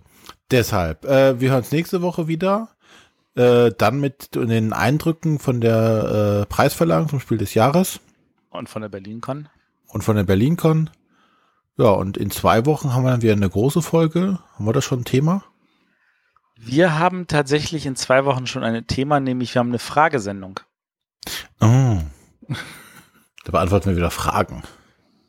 Ja, wir, Fragen, Fragen, Fragen. Wir nutzen die Sommerzeit ein bisschen, um ein bisschen äh, solche Sachen zu bringen, weil wir wollen euch da auch nicht zu sehr mit hochgradig komplexen Sachen stören in eurem Sommerurlaub. Genau. Ja, dann Danke fürs Zuhören und dann hören wir uns nächste Woche wieder. Bis dann. Tschüss. Hallo.